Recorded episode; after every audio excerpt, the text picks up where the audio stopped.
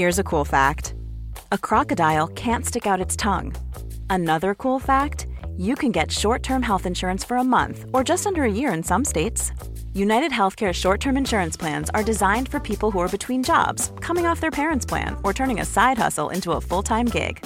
Underwritten by Golden Rule Insurance Company, they offer flexible, budget friendly coverage with access to a nationwide network of doctors and hospitals. Get more cool facts about United Healthcare short term plans at uh1.com.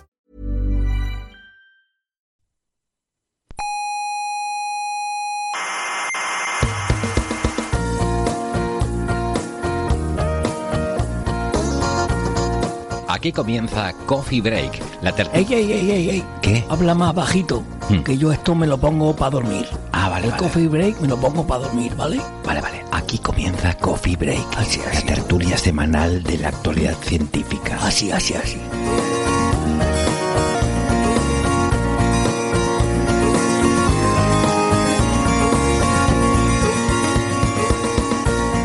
Saludos criaturas cientófilas, Eh, tanto si gravitan hacia Newton o si son más bien de los de ir hacia Milgrom, sean bienvenidas a nuestra tertulia de cada semana sobre la actualidad de la ciencia. Desde este Museo de la Ciencia y el Cosmos de Tenerife les habla Héctor Socas, esto es Coffee Break, Señal y Ruido.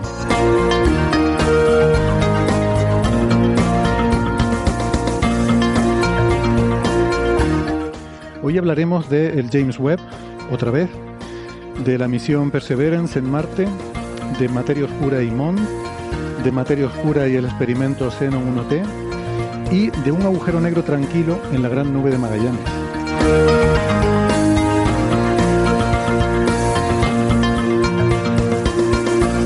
Todo eso en un momentito. Antes le quiero recordar que además de la radio estamos también en muchas plataformas de internet, eh, por ejemplo en Evox, en Spotify, en Google Podcast, en Apple Podcast, Amazon Music, TuneIn, Lecton, Squid y en amautas.com. Eh, les recomendamos que se suscriban, que no les cuesta nada y así no se pierden ningún episodio. Tenemos una página web que es señalyrruido.com y ahí están todos los audios de todos los episodios y las referencias de los temas que tratamos cada semana. Pueden seguirnos en redes sociales, estamos en Facebook, en Twitter y en Instagram y en Facebook está el Club de Fans. Nos pueden dejar sus comentarios, críticas, preguntas o sugerencias. Preferimos en las redes sociales, pero si no, también nos pueden escribir a la dirección oyentes.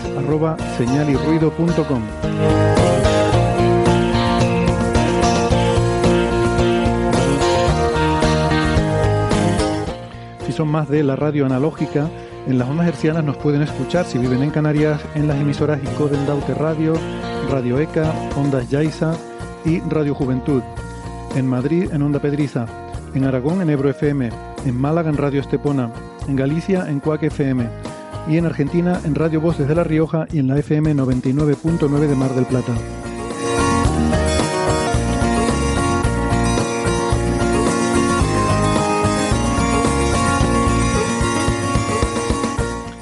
Paso ya a la tertulia. Saludamos a Sara Robisco, que es ingeniera informática. Hola Sara, ¿qué tal? Hola. Sara es arroba sararc83 en Twitter. Tenemos eh, en Málaga a Francis Villatoro. ¿Qué tal Francis? Habéis pillado con el micrófono cerrado. Pues muy bien, aquí estamos. En un día de nuevo soleado en Málaga y con muchas ganas de asistir a la tertulia. Eh, muy bien, tenemos, bueno, Francis es eh, físico, informático, doctor en matemáticas, profesor en la Universidad de Málaga y es arroba emulenews en Twitter. En Buenos Aires tenemos a Gastón Giribet. ¿Qué tal Gastón? ¿Cómo estás? Hola, ¿cómo andan todos y todas? Un gusto estar acá de nuevo. Y un gusto tenerte acá de conductor de nuevo, ¿no? Porque Alberto no lo has hecho de manera maravillosa. Pero ese lado del universo en el cual no existe dulce de leche no me gusta. No me extraña. Bueno, gracias pues, y gracias Alberto también. Eh, estupendo el programa de la semana pasada, por cierto. Tenemos que hacer esto más a menudo porque me, me gusta escuchar Coffee Break como oyente y no, eh, no estar aquí siempre participando. ¿no? Y, mm, ¿qué les iba a decir? Gastón es arroba Gastón Giribet en Twitter. Y tenemos también a Héctor Vives. ¿Qué tal, Héctor? Buenas. Aquí hoy solo hay 36 grados. Bueno, Quito. tampoco te quejes. Que, que lo dices quejándote. O sea, ese solo es, eh, sabemos que, Estamos- aunque formalmente 40 todos los días. estructural, la estructura sintáctica no es de, no es de queja, pero en realidad todos sabemos que sí lo es. Que es arroba darksapiens en Twitter. Y, y, bueno, antes de entrar en materia, les comento que, bueno, hoy mm, terminamos un poco esta temporada, nos cogemos unas pequeñas vacacioncitas, pero no se nos desconecten demasiado, que eh, en septiembre volvemos a estar aquí al pie del cañón. Y mientras tanto, para que no se nos aburran, pues no sé, haremos algún refrito, alguna cosa, cortando y pegando trozos de episodios anteriores, porque tampoco, no sé, bueno, es lo que hace todo el mundo, ¿no? Y no pasa nada. O sea que, eh, nada, volveremos. Habrá que cortar y pegar frases de gente para que parezca que digamos lo contrario que lo que dijimos originalmente. Oh, sería genial hacer un montaje de estos divertidos. O entrenar a una inteligencia artificial para que nos Uf, imite uf. y hable por nosotros y cuente sus cosas. Oye, pues se puede hacer, se puede hacer. Sí. Claro, un deepfake ahí. Eh, Contubernio Minoso 2. ¿El qué? Perdona, Héctor. Contubernio Minoso 2.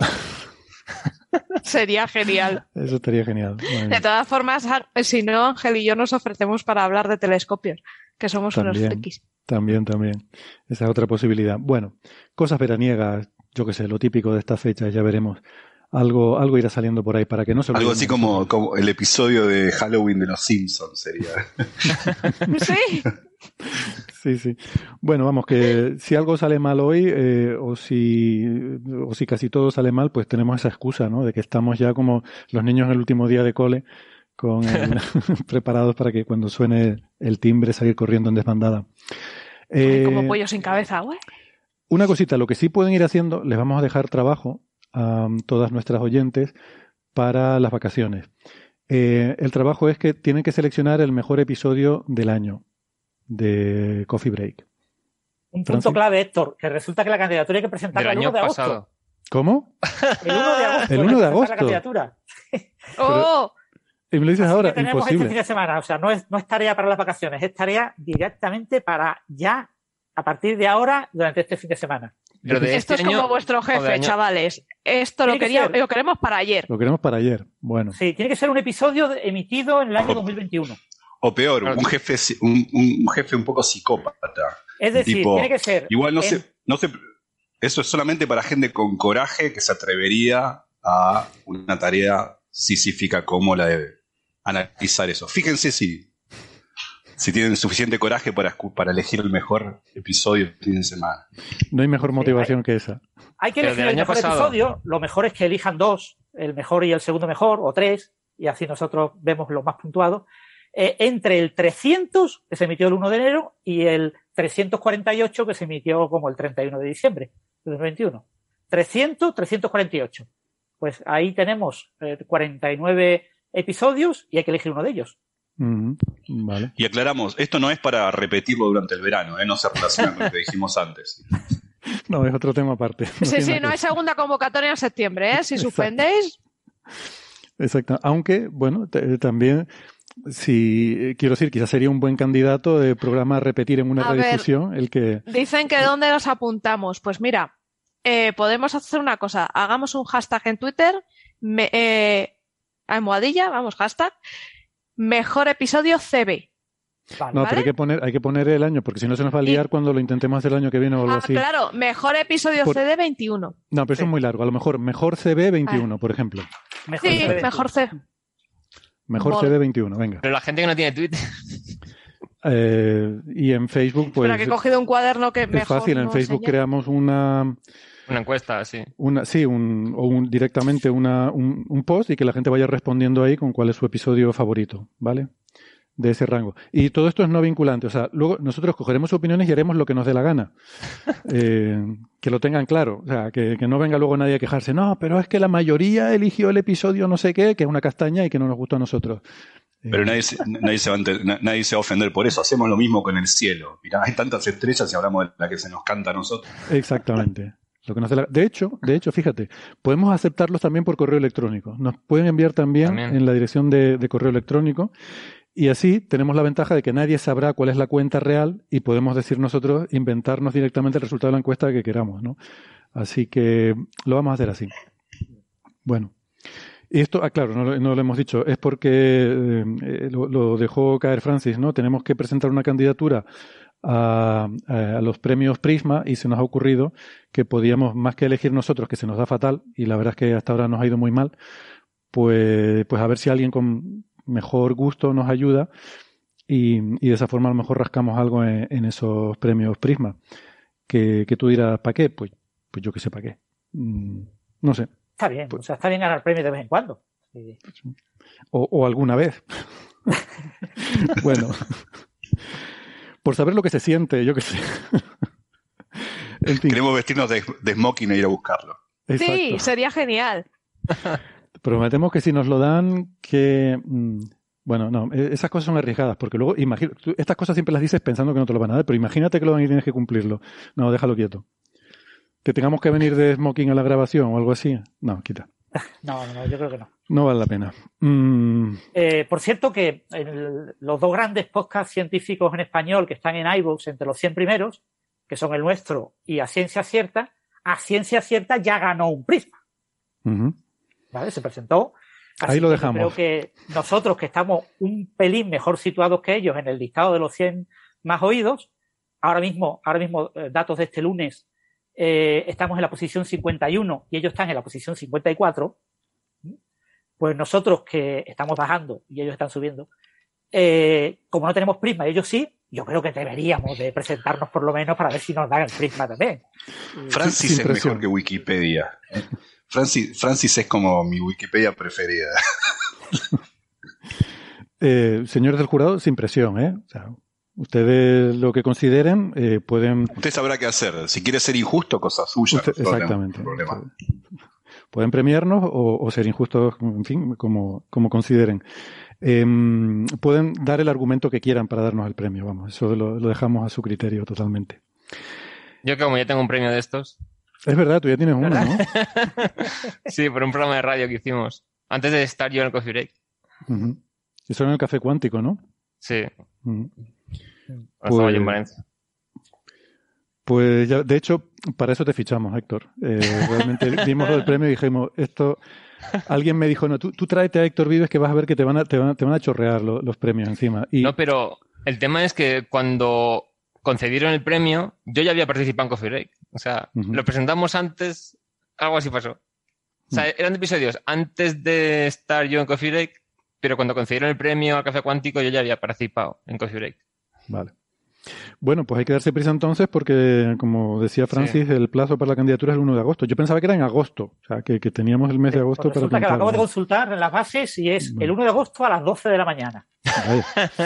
La, la candidatura no es difícil de rellenar, rellenar un folio eligiendo el programa y justificando brevemente por qué. O sea, Bueno, eh, eso lo haces en un ratillo el- a las 9 de la mañana el mismo lunes. vale. Pero necesitamos la candidatura este fin de semana.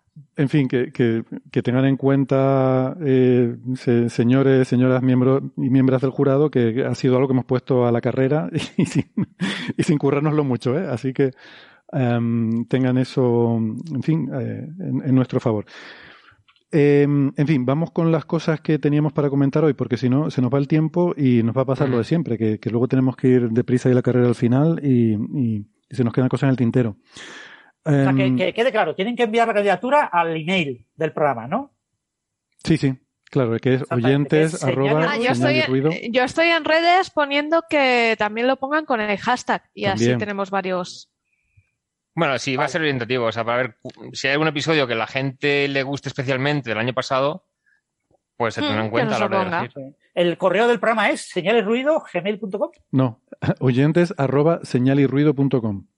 Vale. Oyentes arroba señalesruido.com. Perfecto. Sí. Vale. Bueno, eh, a ver, cositas que hemos tenido del James Webb. eh, se ha hablado mucho por muchas razones y vamos a hacer un par de comentarios aquí. Pero una de ellas que, que parece que tiene a mucha gente preocupada es el tema de los impactos de micrometeoritos, ¿no?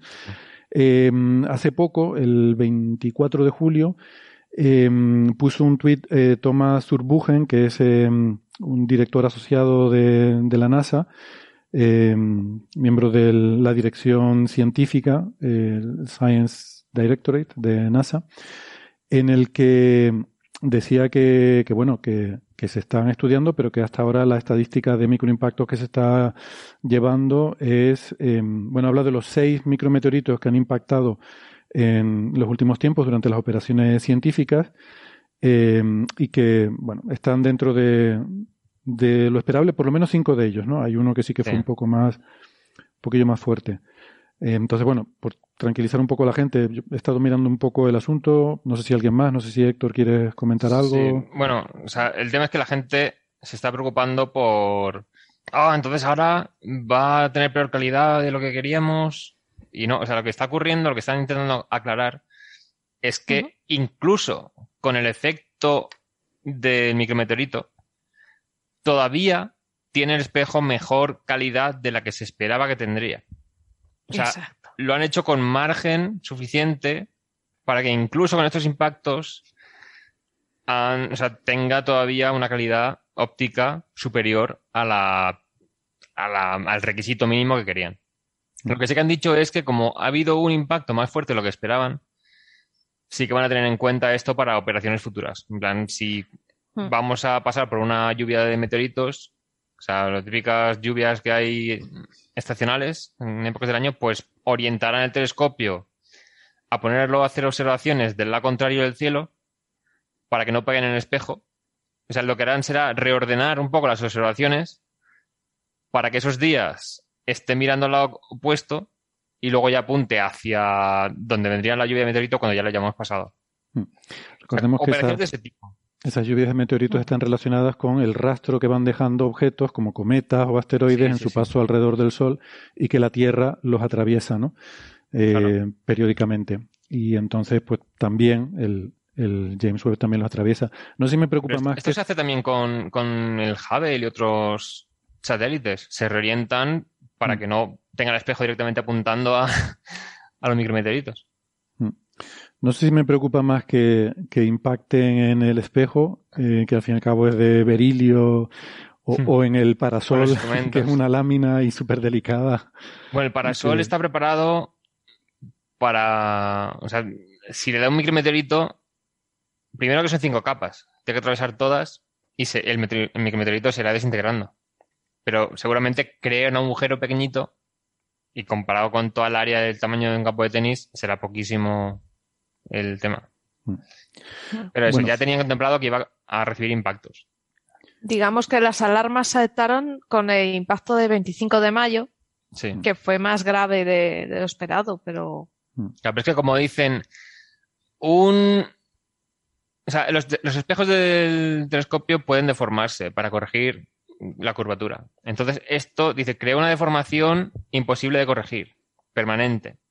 Entonces ya la gente dijo, ¡oh, la ha deformado permanentemente! No, pero- claro, pero son micras. claro, Es una deformación muy pequeña. Entonces, claro, si tú tienes un mapa hecho con la interferencia de las ondas en cada punto, claro, en un espejo se ve una marca enorme, pero está hecho con análisis óptico.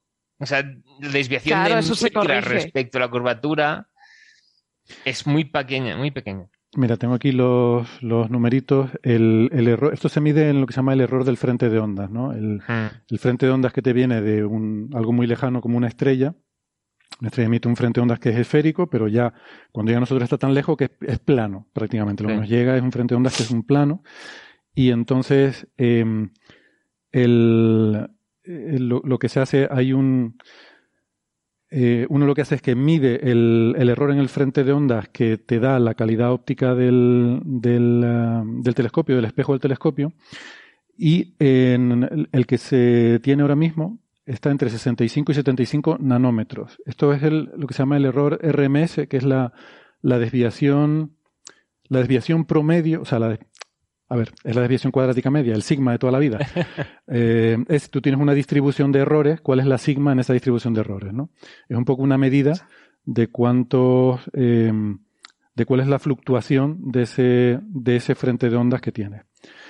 Son entre 65 y 75 nanómetros, ¿vale?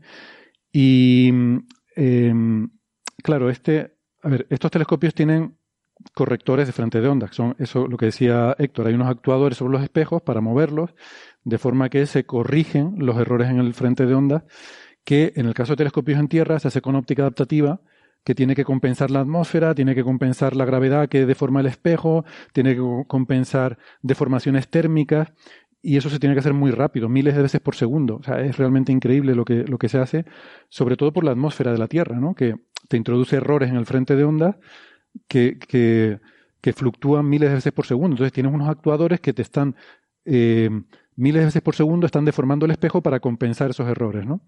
Aquí no, estás en el espacio, no tienes atmósfera, tienes un poquito de deformación, pues por alguna eh, variación térmica pequeña, por algún, alguna cuestión mecánica, mm, pero no mucho. Entonces ellos habitualmente, cada dos días, miden el frente de ondas y si es necesario, hacen alguna corrección. Cada dos días. O sea, fíjate que pasamos de miles de veces por segundo en tierra a cada dos días en el espacio, miran el James Webb a ver cómo está el frente de ondas. Y si eso, si pasa de 80 nanómetros, entonces mm, lo corrigen, ¿no? Es como volver a realinear los espejos y todo eso. Em, entonces, después de ese impacto, que realmente no se sabe exactamente cuándo fue, fue entre el 22 y el 24 de mayo, pero como miden cada dos días. Se nota, claro, es que se nota midiendo lo que es la PSF, o sea, la forma de estrella que tiene en las imágenes cuando hay un punto muy brillante, eso se da por la difracción, o sea, que depende de la interferencia de las ondas concretas. Entonces, si una onda va ligeramente retardada respecto a las de la otra parte del espejo, la interferencia no es exactamente igual. El patrón es distinto. Y eso es lo que quieren medirse porque lo que interesa es que sea lo más estrecho posible para que esté todo lo más enfocado posible. Exacto, la mayor nitidez. Total, que después. Mira, hay una pregunta muy interesante de Arid en el chat que dice: ¿Y por qué llegaron a decir que era más grave de lo esperado si estaba dentro de lo previsto? No, espera, pues espera. Es que son. Ah, bueno, sí, espera. Ah. lo vas a empezar, sí. Dale, dale, Sara, sí. Sí, pues porque fue, a ver, eh, James Webb está preparado para recibir impactos de micrometeoritos, pero era más, no esperaban algo tan grande porque era más, era una piedrecita o una partícula más grande de lo esperado. No, sobre todo tan, pronto. O sea, la cuestión es cada cuánto ocurren estas cosas, porque tú las vas corrigiendo, pero según vas recibiendo más y más, pues eso va produciendo un, deterioro. Entonces la cuestión es, ¿por qué tuvimos ese impacto tan pronto? Ese es el que eh, se llama el, C3, ¿no? El espejo en el que, en el que ah. impactó este, que fue eso, entre el 22 y el 24 de mayo, que se, se detectó al hacer esa medida lo que pasa es que no se esperaba tan pronto eh, un impacto de esa energía. Entonces, ¿fue una cosa aislada o es que realmente la frecuencia de estos impactos es mayor de lo que se pensaba? O sea, la, preocupación no es con ese impacto en particular. Si fue mala suerte y tuviste, bueno, pues no, pasa nada. De hecho, es lo que iba a decir, se corrige, el, o sea, después de ese impacto se corrigió el frente de ondas a 59 nanómetros de error, que está muy dentro de, de esos 80 nanómetros, que es el, el máximo, ¿no? Pero sí es verdad que es un poco peor del el, máximo, o sea, el, bueno, el mínimo error que se tenía antes era mm, unos 5 o 10 nanómetros menos que esto. O sea que ahora digamos que lo, máximo que puedes corregir lo deja un poquito peor de lo que estaba antes, pero aún así está dentro de las especificaciones todavía. ¿Qué pasa? La cuestión es con qué frecuencia ocurren esos impactos. Eso es lo que todavía no sabemos hasta que haya unos cuantos más. ¿Vale? De hecho, como es tan grande el telescopio este, se va a usar para medir de cara a misiones posteriores. Va a servir ahí como banco de pruebas, ¿no? Sí, va a servir de, bueno, vamos a medir cuántos micrometeoritos hay en el L2 a base de tener una cosa con un área enorme recogiéndolos. Llevándose, sí, y que los puedes detectar, claro. Sí, sí. En realidad se habla de seis, que son los que ha habido en las operaciones científicas, pero si ves el paper, ellos sacaron un report eh, hace poco mm. del equipo del James Webb con todos estos eh, detalles técnicos, ¿no? De eh, todo el proceso de, mm, ¿cómo se llama esto? De commissioning, ¿no? De, sí, de puesta a punto. De puesta, exacto, perfecto, de puesta a punto. Y dicen que entre febrero y mayo ha habido 19 impactos. Son 19 en 92 días. Y que eso es lo esperado. Eh, o sea, eso está dentro de los cálculos que había.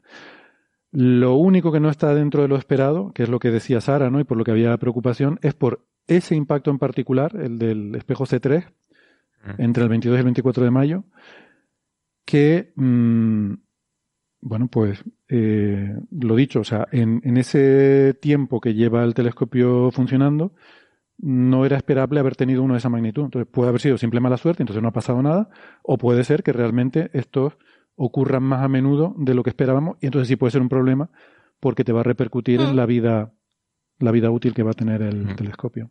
También hay que decir que la gente de astrofísica, con el tema este de si es poco probable, habrá menos Y, si hay uno justo al principio, significa que puede ser más probable. Esto lo hacen mucho, ocurrió con las ondas gravitacionales.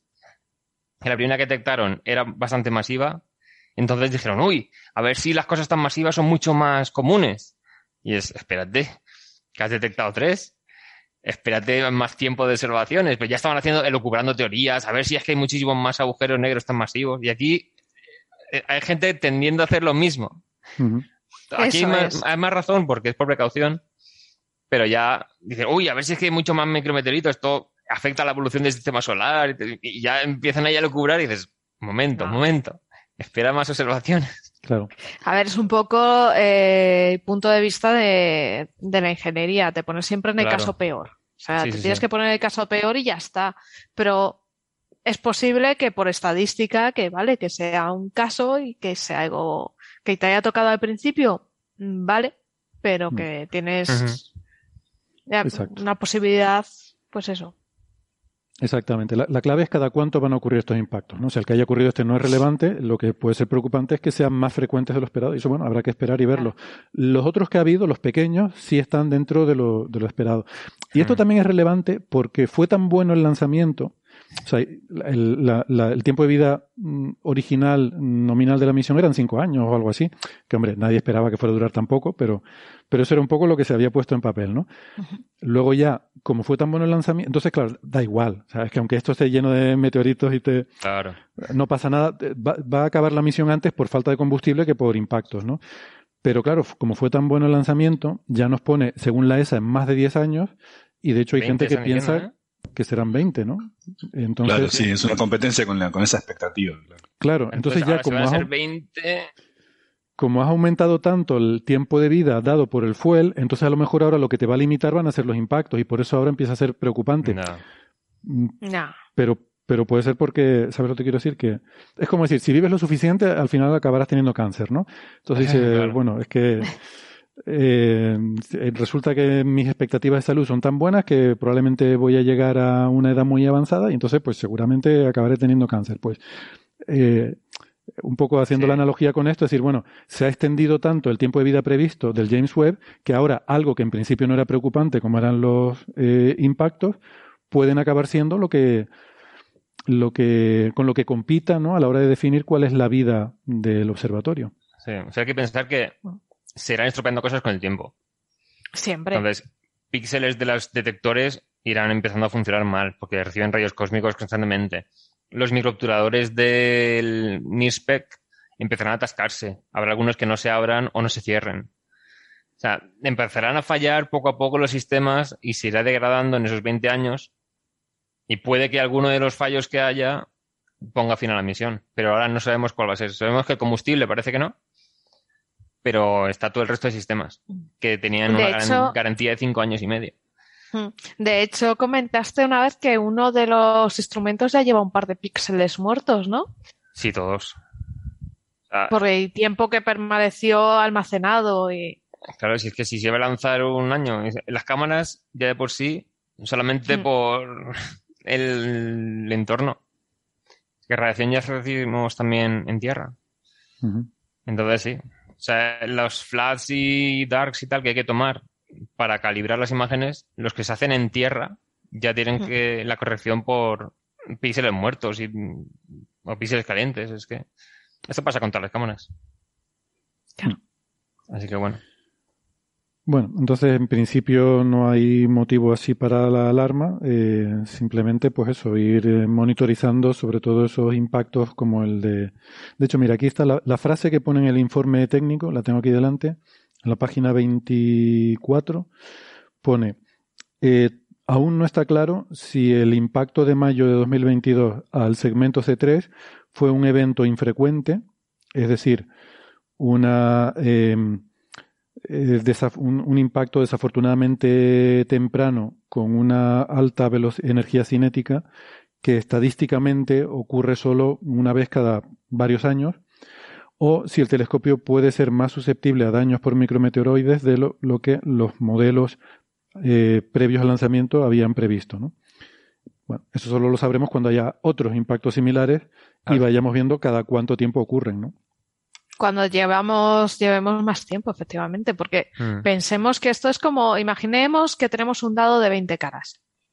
Tú lo has lanzado una vez y te ha salido un 1. Y ya con ese 1 tú dices, bueno, me van a salir uno siempre. No, no Mm. puedes hacer esa afirmación. Claro. Tienes Si siempre... dado ya, ya lo miras mal. Ya- sí, Mira, esto es, esto lo no, si, si hay eh, gente que sean astrónomos entre nuestra audiencia, lo van a entender perfectamente con este ejemplo. Saben que hay un ranking entre los astrónomos de mm, cuánto de desafortunado con la meteorología eres cuando vas a observar. Sea, hay gente que tú no quieres nunca que vayan a observar porque sabes que siempre que van ha- hace mal tiempo, ¿no? Y, y lo contrario, y hay otros que es que eh, los quieres llevar siempre porque sabes que con este va a haber buen tiempo fijo, sí o sí. El- eh, en, mi, en mi tierra eso es el astrónomo Jetta, se dice. Eh, le trae mala suerte. No, Ah, no vale. quiero que observe conmigo este tipo. Sí, es como gafe esa palabra en... sí, Vale. Pues eso, ¿no? Entonces, cuando llegan los estudiantes de doctorado, quieren saber, eh, cuando empiezan la carrera, quieren saber dónde están en ese ranking. Entonces, lo típico, cuando van a observar por primera vez y tienen mal tiempo, hay que decirle, bueno, espérate, que a lo mejor, a lo mejor no es, eh, ¿sabes? A lo mejor ha sido mala suerte. Mm, Tienes que seguir bien- yendo a varias veces al observatorio para ver si realmente eres gafe o simplemente fue un, una, una noche una nublada casualidad. temprano. que- Claro. Nosotros en astronomía amateur tenemos eh, la coincidencia divertida, ¿no? De que cuando te compras para tu telescopio un, un instrumento nuevo, siempre caro. viene tormenta. Sí, a, a más caro sea el instrumento o más ganas tengas de probarlo, antes viene la tormenta y es como no. Sí, sí. Y como sea unos días que te compras ese instrumento y dices, tengo vacaciones hasta este día y después ya no voy a poder usarlo. Bueno, ese tiempo va a estar nublado toda la noche. Horrible, horrible. Yo he ¿Sabes lo que tenido que que salir hacer? entre semana ya a probar por desesperación. ¿Sabes lo que hay que hacer en esos casos? Cuando te pasa eso, tienes un instrumento nuevo y no puedes probarlo y no puedes, tienes que perseverar. Y hablando de perseverar, qué bien hilas. la- Hilas, ¿eh? Y, bueno, de, sí, hay, hay una especie de hilachos que ha encontrado la Perseverance en, en la superficie marciana. Hay una foto que ha salido por ahí em, en redes sociales y que se ha hecho muy famosa porque saben que todas esas imágenes están ahí disponibles, ¿no? Cualquiera las puede ver. Sí. Creo que la, la misión, por lo menos yo en la cuenta de Twitter no he visto que las haya destacado, pero sí que ha habido gente que se dedica a revisar todas las imágenes Claro. que salen buscando curiosidades y han encontrado un, un objeto que se ve ahí caído en el suelo que parece como una... Perdón. Ha sido Hay que Gastón. describirlo, hay que describirlo. Acaba de ponerse una careta marciana Gastón y está Gastón. señalándonos con el dedo. Mi Ga- casa. Bueno, un momento. O Gastón se ha puesto una careta marciana o ha habido un alien que ha cambiado a Gastón. Ha sido abducido. Eh, Gastón se ha quitado, se ha, se ha quitado la careta que lleva siempre. Exacto. No sabemos si, Caro- si- si Gastón se ha puesto o se ha quitado una careta, pero lo que está claro es que ha cambiado su apariencia y, y ahora ha vuelto a cambiar. Es un shapeshifter, ¿no? Eh, Buenísimo. Pues eso, Pues que sí. eh, una foto en la que se ve un objeto pequeño con una especie como de hilacho saliendo de Sí, él. ¿no? una madeja de hilo parece. Parece una madeja de hilo. Entonces, Estaban diciendo Marte- que podría, podría ser de los cables y cuerdas que sueltan al rover para depositarlo en la superficie. A lo mejor se quedó algo en la superficie del rover cuando porque se cortan con eh, con explosivos. unas cuchillas. sí. Hay, una- unas cuchillas, cuchillas que se disparan con explosivos, sí. Claro, entonces se cortan Esto es muy de y- Hollywood, o sea, Sí, sí, sí, una explosión para disparar una cuchilla que corta unas cuerdas, ¿no? Claro. Es que tiene que ser muy Es rápido. muy de Indiana Jones, ¿eh? Sí, sí, sí. A mí me suena más Tommy Jerry. digamos. También, Sí. también. Sí. Coyote también, el coyote, coyote, ¿no? con el co- Huele de coyote. marca Acme. Yo pondría en todo marca Acme. Bueno, hay que decir que la pirotecnia es muy habitual en las misiones espaciales, Sí, sí, porque sí, sí. sobre todo las cosas que quieres que no fallen. O sea, tú quieres que esa cuchilla salte y corte la cuerda sí o sí. Hmm. Y la mejor forma de asegurarte es con un dispositivo pirotécnico, porque un motor puede fallar, le puede faltar Claro. potencia, puede... O sea, las probabilidades son bajas, pero un motor puede fallar. Pero un petardo, eso lo tenemos bastante bien controlado desde los tiempos de Marco Polo, que y no con- De hecho, con el tema de abrir los paracaídas, se hacen también cada fase, son pirotecnia. Mm. O sea, una pequeña explosión cada vez que hay que soltar una cuerda extra y abrir Sí, el la separación de los cohetes. Bueno, eh, yo lo sé por algún, algún eh, satélite de observación solar, pero es habitual que la tapa que lleva el telescopio, eh, para que se abra en el espacio, no se abre con un motorcito que ¡uy! la abre, sino un, un petardo la hace saltar, Sí. porque quieres si no tiene asegurarte. que cerrarse más veces. claro, no la vas a usar más. Es solamente para el lanzamiento y luego ya la quitas, ¿no? Mm. Entonces es la forma de asegurarte de que te la quitas de en medio. No vaya a ser que algo falle, lances ahí un Hubble, imagínate, y se queda ahí con la tapa puesta, ¿no? Claro. Tienen un equipo de valencianos en nómina para la parte pirotécnica. Total, total. Esto, mm, hay un detalle de la película 2001, Odisea en el espacio, que cuando se cierra la, la compuerta de la cápsula, estas que tienen forma de caracol, pone unas advertencias, peligro, eh, pernos explosivos. Y es porque para cuando haya que abrir la puerta de una emergencia, lo que hacen es disparar estos, estas cargas pirotécnicas y soltarla, que luego acaba ocurriendo más tarde en la película. Pero que me hace gracia que cuando, cuando van a hacer una cosa rutinaria, arreglar la antena y tal, se cierra la puerta y se ve pernos explosivos, advertencias, tal, que eso es lo que pasa de verdad en las misiones reales. O sea, son detalles muy cuidados. Qué curioso, no sabía ese detalle. Sí, sí, sí. Es genial. Esto bueno. no sé si... ¿Sí? ¿Quién iba a No, hablar? di- tú, tú, tú. No, digo que no sé si esto dice mucho de nosotros como especie, ¿no? Que nuestros eh, esfuerzos más sofisticados para mandar tecnología a otros mundos, mandamos explosivos para abrir puertas porque no tenemos, no nos fiamos mucho de nuestra tecnología, nuestros motores y nuestra electrónica, ¿no? ¿Se dan cuenta No el, queremos. el- el- el papelón eh, intergaláctico que estamos haciendo? ¿Cómo Sí, se debe sí. estar riendo de nosotros haciendo esto?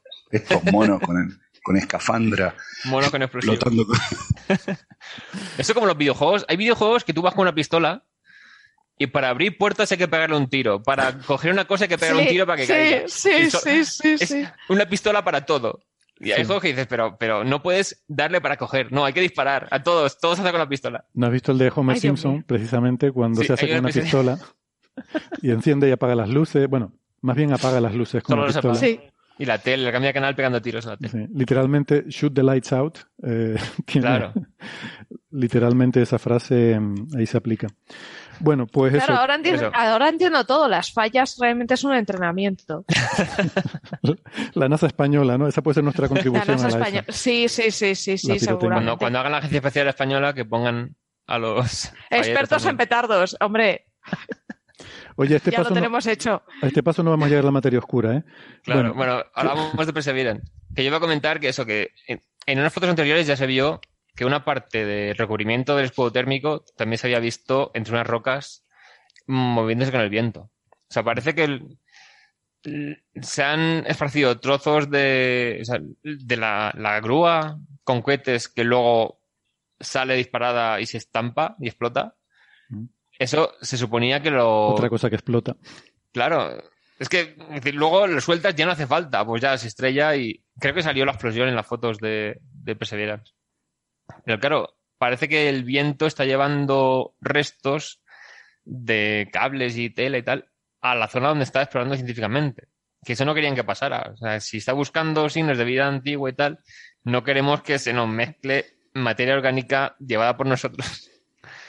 Hombre, Así que, bueno, materia, están- materia orgánica esperemos que no lleve mucha, porque además para eso se esterilizan, ¿no? Claro, Pero Sí, pero si son pero hilos y tal, hechos de. Esos, son de plásticos y tal. Entonces, si lo vas a analizar de forma que no miras la molécula, la molécula concreta, sino la composición elemental, bueno, la explicación oficial carbono. es que son restos del sistema de aterrizaje o del paracaídas. Yo Sí. tengo una teoría alternativa, a ver, que además está bien porque resuelve dos problemas. a ver. Estamos hablando de una madeja de hilos en Marte. Y mi teoría resuelve el problema de dónde aparece madeja de hilos y de por qué hay gatos en la Tierra. Y lo voy a dejar ahí porque estoy escribiendo un paper y no quiero dar más pistas. Yo- puede ser una cosa. ¿Sabéis lo de Curiosity Kill the Cat? Sí, a ver si, sí, a ver sí, si sí. Curiosity mató a un gato y le está mandando un mensaje a Perseverance. En plan, sabemos lo que hizo tu hermano. Cuidado. bueno. Aterrizó encima del pobre gato ahí. O, o la han confundido porque Sé son lo, muy que, sé parecidos. lo que hiciste la misión pasada.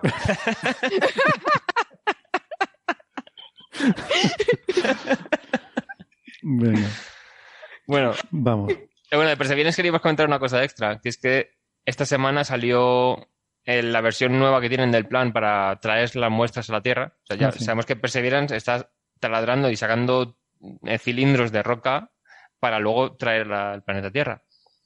Y parece que ha habido cambios. O sea, como el Ingenuity, el dron helicóptero este, está teniendo, teniendo mucho más éxito del, del esperado. Y la ESA, yo esto no lo han dicho, pero supongo que tendrá algún papel que la ESA no ha mandado todavía ningún rover capaz de funcionar en la superficie de Marte porque el ExoMars está retrasándose año tras año. Entonces, parece que la versión original del plan, que era la Agencia Europea mandaría un rover que iría recogiendo los tubitos con muestras, la NASA mandaría un lander, un aterrizador fijo, que luego lo metería en un cohete para lanzarlo al espacio, y luego otra nave de la ESA sería la que recogería eso en, en órbita marciana y lo traería a la Tierra. Hmm. Parece que ahora el rover de la Agencia Espacial Europea lo van a quitar del plan y van a ser que sea el propio Perseverance el que lleve los cilindros hacia el cohete para traer de vuelta o que haya dos helicópteros como Ingenuity pero algo más pesados y con capacidad de recoger tubos y que sean los helicópteros estos los que vayan recogiendo las muestras que haya dejado Perseverance en cachés, lo llaman. En, en algún sitio que vayan a ver que no se vaya a volar, ni cubrir, ni tal. Entonces parece que quitan el rover de la ESA que iba a ocuparse de esto y ponen dos helicópteros, dicen de backup, o sea que sea principalmente Perseverance el que los deposita, pero la ESA todavía va va a hacer un brazo robótico que será el que coja los tubitos y los ponga en el cohete. Es un cohete de tamaño, no sé si tenía dos o tres metros, Mm. que se lanzará desde Marte a la órbita marciana. Y ahí ya, Hay que decir que la- lanzar desde Marte es más fácil que desde la Tierra. claro, Sí. Pero claro, ¿os habéis dado cuenta? Han quitado el rover de, de la ESA porque son conscientes de que no sabemos aterrizar en Marte. Yo, Sí. hombre, no han dicho que sea eso, pero después, de, yo, después de Scacharrelli tenemos antecedentes. es Cacharrelli Sí, no, lo que pasa es que ese, de oído. y Beagle 2 también, ese rover lo iba a Sí. lanzar eh, Roscosmos, ¿no? Los, claro. lo- y lo iba a los rusos, mm, los amigos rusos, y bueno, por eso la cosa se ha liado un poco. Que se iba a lanzar cuando en 2020, 2018, ya no me acuerdo cuándo iba a ser originalmente. Sí, primero se retrasó por la pandemia y luego por Putin. No, pero es que calamidades que retrasó- pasan.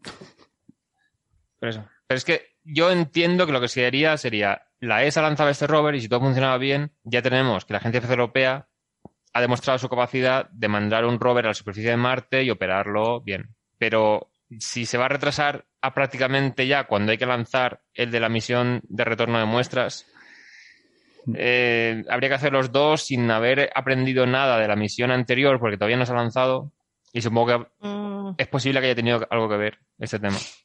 Mm. Vamos, yo es- Bueno. a mí me está preocupando el retraso de ExoMars precisamente por la misión de retorno de muestras, porque digo, entonces la ESA no puede corregir con lo aprendido para el rover siguiente.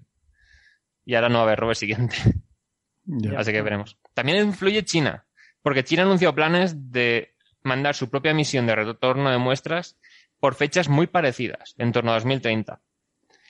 Entonces, si hay mucho más retraso en la misión internacional de Estados Unidos, Europa y tal, Cogemos el robot de los chinos. no, o sea, China irá a mandar sus cosas y de la Luna ya lo hicieron. En la Nos Luna mandaron a, una a misión. un, A ver, di- nos vamos a por un robot al chino. No, China, China va a ir, va a coger las muestras de Perseverance, se las va a traer de vuelta y luego te las va a vender. Si las Sí. quieres. Bueno, Claro. em, vamos Nos entonces. eh, no sé, ¿había algo más ya que comentar sobre esto, Héctor? creo que no. Porque podemos pasar entonces del planeta más rojo a las galaxias más rojas, porque Vale. otra cosa que se ha visto eh, estos días es un aluvión de, de anuncios de la galaxia candidata más lejana. ¿No? O sea, lo de una galaxia muy lejana, pues estamos yendo cada vez más y más lejana. Estamos ya con- El pasado no, no- deja de llegar, digamos. cada vez, ¿no? Más- cada vez más pasado y más lejano. Y Hace mucho tiempo en una galaxia muy lejana. Hay un, uno de los papers se llama así. Sí, es que Uno de los que. papers se llama así. A ver cuál era. o sea, la gente se- in a galaxy far, far away. Sí. La gente se ha dedicado a coger estas primeras imágenes que se anunciaron, que estuvimos comentando hace dos episodios. Sí, y no solo esas. Y, y dedicarse a sacar de ahí, pero todavía de imágenes, ¿no? En las que tienen el, ese, el corrimiento al rojo, ¿no? Eh, Por eso decía lo de las galaxias más rojas, eh, el corrimiento al rojo mayor, lo cual nos indica por la expansión cósmica que son las más lejanas. Y estamos hablando de galaxias a, a Z15, que ya era, wow, una galaxia Z igual a 15, pero luego otra 16, 17, 20. Es un Sí, sí, disparate. sí. Ta- También hay que decir una cosa, que lo del Z cada vez tiene menos mérito según va subiendo. O sea, quiero decir, Claro. que no es como el cinturón negro, el primer dan y el segundo dan es más difícil que luego de noveno a décimo y esas cosas. Porque mm, el, o sea, de Z igual a 0 a Z igual a 1 es pasar de la actualidad a cuando el universo tenía la mitad de tamaño. Pero Claro. de Z igual 19 a Z igual a 20 es pasar de cuando el universo tenía la vigésima parte que tiene ahora de tamaño a la vigésimo primera. O sea, que bueno. Claro. Entonces, Son fracciones cada vez más pequeñas, que se van pasando Sí. mucho más rápido. Eso es. Pero bueno, aún así, eh, Sí. Hombre, es muy, es muy impresionante, pero todo eso, no sé, Héctor, tú has estado mirándolo más, eso hay que confirmarlo, ¿no? Yo no, no sé si creérmelo es que- todo. Hay varias cosas aquí delicadas. O sea, la semana pasada ya se comentó en el programa que el- la forma en la que están eh, calculando el desplazamiento rojo es porque a partir de cierta longitud de onda, las galaxias emiten ya un, un ultravioleta que es absorbido por el hidrógeno. Entonces, esa longitud de onda y más energética es absorbido tanto por el hidrógeno que hay alrededor, por el que nos encontremos entre la galaxia y nosotros. Entonces, de repente, pasando de filtros de mayor longitud de onda a menor, de repente la galaxia desaparece. Y no gradualmente, sino de golpe. O sea, hay una longitud de onda que a partir de ahí no se ve. Entonces, usan eso para decir, vale, si en este filtro ya desaparece, pues tiene un desplazamiento rojo de este o más, o esto o menos. Entonces, ajustan un modelo de eh, templates, como se decía, plantillas de espectro de galaxias para calcular más o menos mm, tener un rango de incertidumbre entre qué desplazamiento rojo será, porque si te pilla el- el- la bajada brusca en medio del filtro, pues ese filtro a lo mejor detecta la mitad de lo que detectaría normalmente. Pero todo se está haciendo así, de forma con los filtros sacando fotos. ¿Qué ocurre? Que yo veo gente que digo, hay gente que ha sacado de la imagen del cúmulo que se reveló en los primeros días, que aquí tenemos espectro de todo el campo de visión y no lo están usando ni, o sea, no mencionan el paper ni que hemos mirado pero no, no hemos encontrado espectro en esa zona donde está la galaxia, a lo mejor es muy tenue, pero es que no lo están haciendo porque para sacarlo tan rápido tiene que fijarse solamente en los datos de NIRCam y ya está. Los otros cuesta más de procesar, cuesta más de entender y llevaría más tiempo. Hay otros que no están usando este- esta observación inicial, sino que ya tenían tiempo pedido para observar otros campos, que los se llaman Sears, Sears, con C-E-E-R-S, que eso ya era un programa que está empezando a tomar datos reales, pero como son de Early Release Science, esos datos conforme los va obteniendo salen públicos también. Entonces, el grupo que había pedido esta observación también estaba desde el principio. El mismo día 13 o 14 de julio ya salieron datos de este programa distintos, en una zona diferente del cielo, donde también se, buscan, se pueden buscar galaxias a mucho desplazamiento rojo. Mm. ¿Qué sucede? Tú miras los artículos y dices, uff, es que hay un momento que dicen, el, la pipeline de procesado usamos la versión más reciente que había, el día 15 de mayo, eh, de 15 de julio, pero hacemos notar que algunos de, muchos de los datos de calibración que había disponibles en esta fecha son los obtenidos en tierra. O sea, no son los datos de calibración medidos en los primeros seis meses de cuando están en el espacio. O sea, tienen que hacer un montón de trabajo extra en- porque en vez de esperarse a que haya los datos de, de calibración buenos, ya de forma accesibles por la, de forma automática por el procesado, tienen que usar los datos de tierra, hacer un montón de comprobaciones para ver si esos datos introducen eh, ruido o se llama offset, o sea, si tú mides una fotometría que no es la correcta, hay que me- comprobar eso con otro, otras observaciones que sí que sabes cuánto va a, o sea, cómo de brillante es en ese filtro, para ver si hay algún desplazamiento sistemático en vez de por la medición. Entonces, con el tema de querer hacerlo todo tan rápido, yo lo digo, o sea, no conozco a gente del, del paper en persona y digo, tienen que haber estado más estresados en el mes de julio porque están trabajando toda máquina, trabajando mucho más de lo que tendrían que estar trabajando, todo por no esperar Claro. Por ser el primero. Por ser los primeros. Esto es Claro. parte del problema con estas cosas, ¿no? Que fomenta un sistema en el que es mejor apostar y, y a ver si acierto y esta galaxia realmente tiene z igual a 17, que esperarme, hacerlo bien y porque si al final no lo tiene, bueno, saldrán otros artículos diciendo que no, que esa galaxia pues no, tenía ese redshift tan lejano y no pasa nada, pero si aciertas, oye, te vas a llevar ahí un montón de citas y, y te va a Sí. repercutir ahí, vas a tener fama y gloria, ¿no? Sí, de hecho, el artículo que sacan galaxias hasta Redshift 20, dicen, este usa la observación del cúmulo, que tiene dos campos de NIRCam, como expliqué en aquel Mm. programa, cuando hablamos de todas las imágenes, tiene dos zonas cuadradas y buscan en la zona que tenía el cúmulo y en la que no. Pero, por ejemplo, en la que tenía el cúmulo, hay una zona del campo de visión donde hay datos de MIRI, en infrarrojo eh, medio.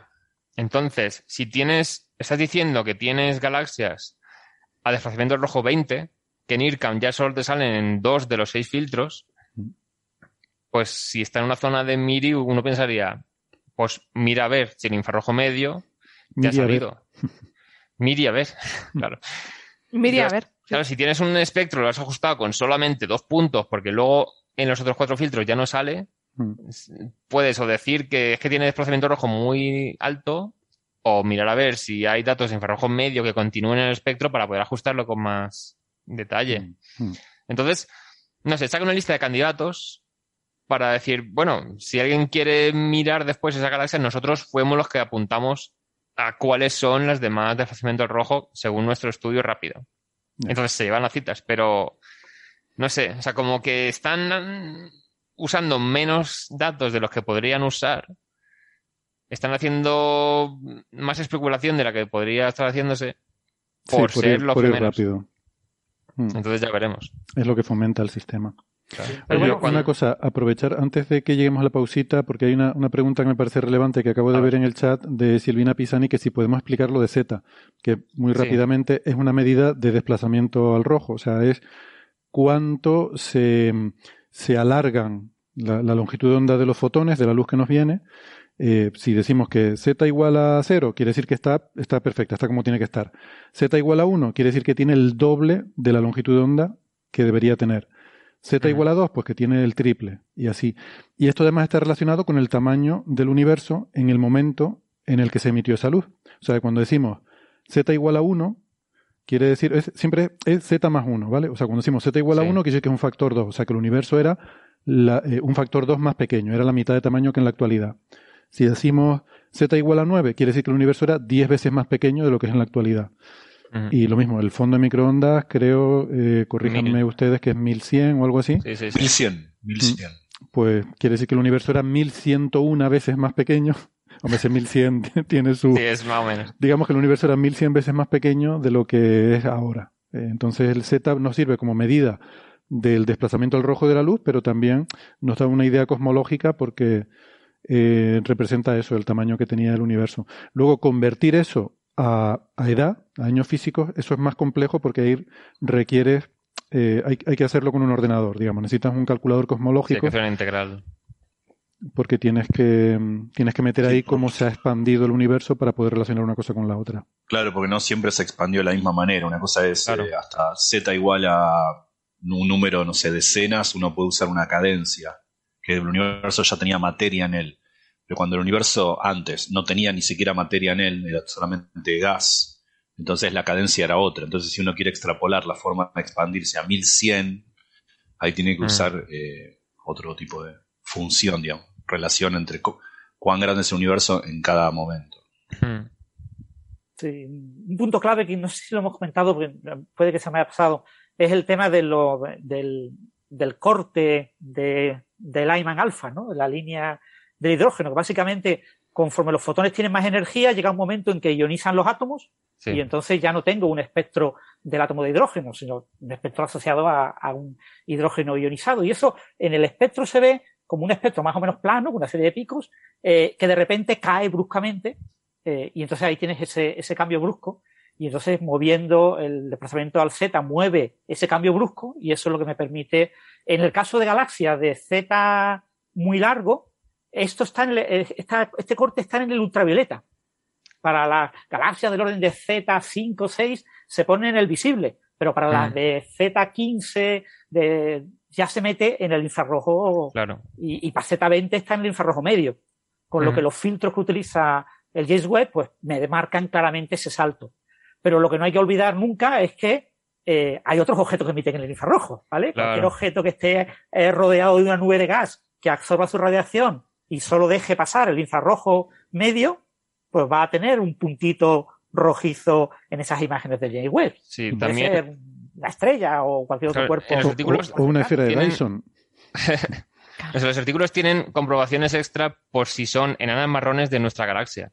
Porque las enanas marrones no, solamente tienen la forma suave del espectro, sino que hay moléculas que absorben en bandas enteras de luz. Entonces también producen una bajada brusca de la luz en un cierto rango.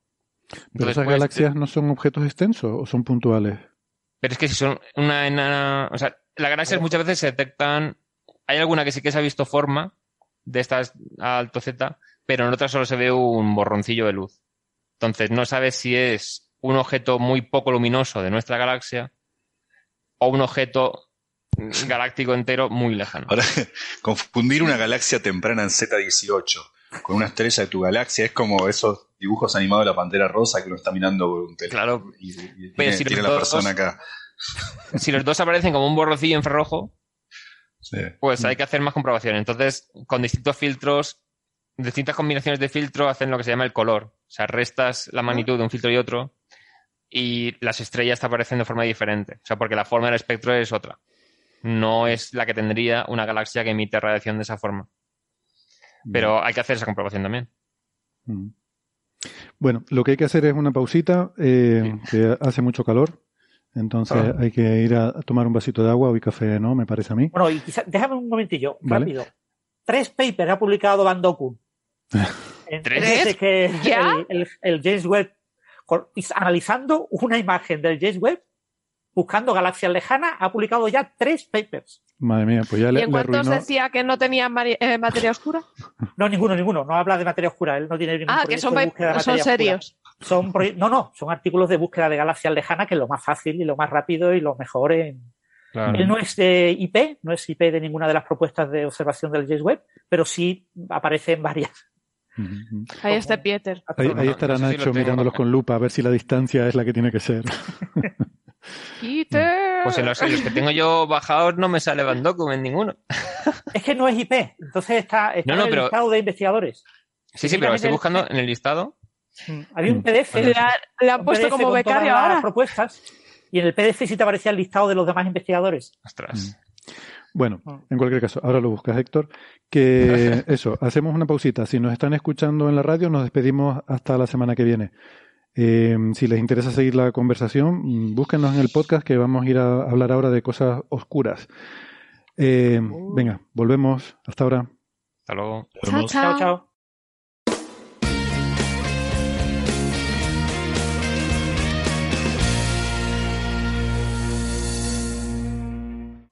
Bien, gracias por seguirnos acompañando. Eh, vamos a pasar al siguiente tema, que es eh, un artículo, que en esta ocasión no es un paper, no es un artículo en la, en la literatura científica, sino en la literatura popular. O sea, estas cosas que vemos en los medios de comunicación eh, y que mm, ha salido, estábamos comentando ahora durante la pausa un poco el, la, bueno, cuál ha sido la fuente original en la que apareció en primer lugar este artículo, no lo teníamos muy claro. Yo decía que yo lo había visto en una, una web que se llama IAI, que es eh, Instituto de Artes e Ideas en inglés, Institute of Arts and Ideas.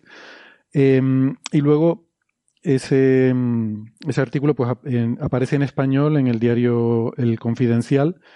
Eh, es di- lo mismo directamente, solo que traducido al español.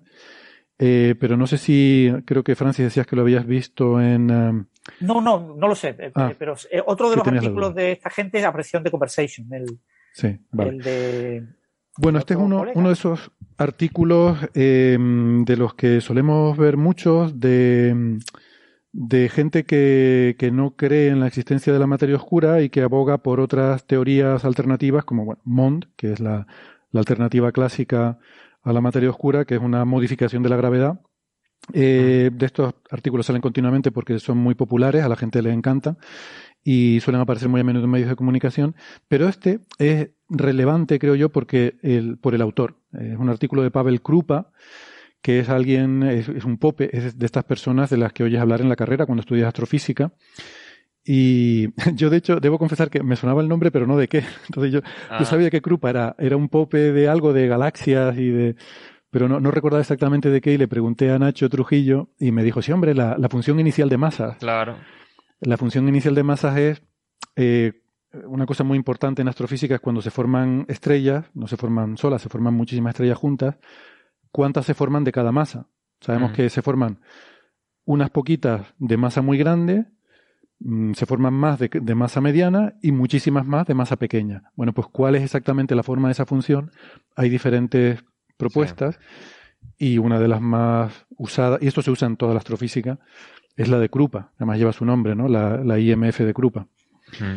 Eh, no sé si por Yo- más cosas, es famoso también. En, mi, en mi TFM lo tengo citado también por cosas. Antes de saber, o sea, lo tengo citado por cosas de materia oscura, antes de darme cuenta de que él estaba en contra de la materia oscura. Porque para el trabajo fin de máster yo intentaba hacer simulaciones de lo que sería halos de materia oscura. Entonces estamos usando un perfil que era el clásico de Navarro, Frankenwhite. Y claro, las simulaciones dan pues una concentración diferente según las condiciones y tal. Entonces, Krupa ponía unas funciones, digamos, empíricas, o sea, medida en las simulaciones de con tal masa tiene esta concentración. Entonces, para hacer los parámetros del cúmulo según la masa inicial y tal, me podía sacar yo de sus papers relaciones tal. Luego seguro que Krupa lo usaba para decir la materia oscura se distribuye así y vamos a medir cosas que lo desmientan. Pero Mm. bueno, o sea, la relación entre los distintos parámetros del perfil de densidad de ese halo de materia oscura, pues cité papers de Krupa porque fue los únicos que vi claro, en plan, cómo poner la concentración en función de la masa, cosas así. Mm. Y luego me di cuenta de, claro, le voy a hablar de los, los discos de, de galaxias satélite, que ya comentaremos Sí. ahora. Pero yo no digo, bueno, pues uno que dice que tal. Pero luego me enteré que era el, el pope de, que negaba la materia oscura. Yo, bueno, pues lo tengo citado ahí en el TFM. Bueno, no sé si el pop, ¿eh? está ahí con Stacy Sí, McGraw, los- eh, es- bueno, es uno de los, sí, Sí, de sí, los sí. más así recalcitrantes, ¿no? Negacionistas Claro. y, como digo, Eso esto me no es enteré nuevo. después. O sea, vamos a ver, ¿cuántos artículos hemos leído del tipo Einstein estaba equivocado, Einstein no tenía ni idea, los científicos no tienen ni idea, tal, todo este tipo de cosas es, es muy habitual. Y además es, a ver, yo, yo entiendo que esto produce una cierta fascinación en el imaginario colectivo, porque a todos, a ver, reconozcamos que a todos, cuando nos contaron la idea de la materia oscura, todos dijimos, "Bah, esto, esto seguro que no es así, esto es algo que no, Claro. y de hecho, en la comunidad científica fue así también durante muchos años. O sea, la idea de la materia oscura estaba ahí como una especie de teoría alternativa que nadie se acababa mucho de creer, Mm. porque eso de una forma de materia que es invisible, que no se puede tocar, que no, suena un poco a, pues eso, a, a, a éter o a cosas así, ¿no? Y seguro que eso, que todos cuando empezamos a oír hablar de esto, seguramente nos producía un cierto rechazo. Pero claro, este Pero era un es que debate. lo de, lo de el- la gravedad es una curvatura del espacio y el tiempo también en su tiempo, en su momento, Era un No disparate, sí. Todo era un disparate hasta que se empieza a acumular evidencia, ¿no? O sea, este debate sobre si la materia oscura existe, si es una modificación de la gravedad, esto tuvo su tiempo y fue un debate muy interesante y muy relevante en los años 80, como tantas cosas bonitas de los años 80, ¿no? Y lo- lo- los pantalones de campana estaban muy de moda en los años 80, ¿no? En los 80. Pero hoy en día, Richie. bueno, yo, yo admito que yo iba muy Las tarde. sombreras, las sombreras, las sombreras. Mira, las hombreras, ahí me lo pones mejor todavía. O sea, las hombreras es yo una cosa tenía que... de 0 a 2 años, así que no sé. Las hombreras molaban mucho en los años 80, ¿no?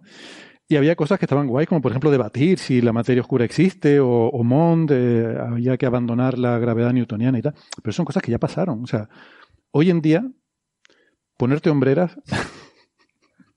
Sara nos, me interrumpo porque Sara nos acaba de, compartir una pantalla con un meme, que ya lo veremos en redes sociales, sospecho, en el que se ve a Pavel Krupa, y no, no voy a hacer spoiler del meme de Sara, que seguro que lo tuitearás o algo así. Pero está gracioso. No, me daba miedito, digo, a ver si se va a cabrear, el pobre hombre, con nosotros y, y nos va a decir algo. Bueno, pues ya total, una raya más para un tigre. Ya, pues, Exacto.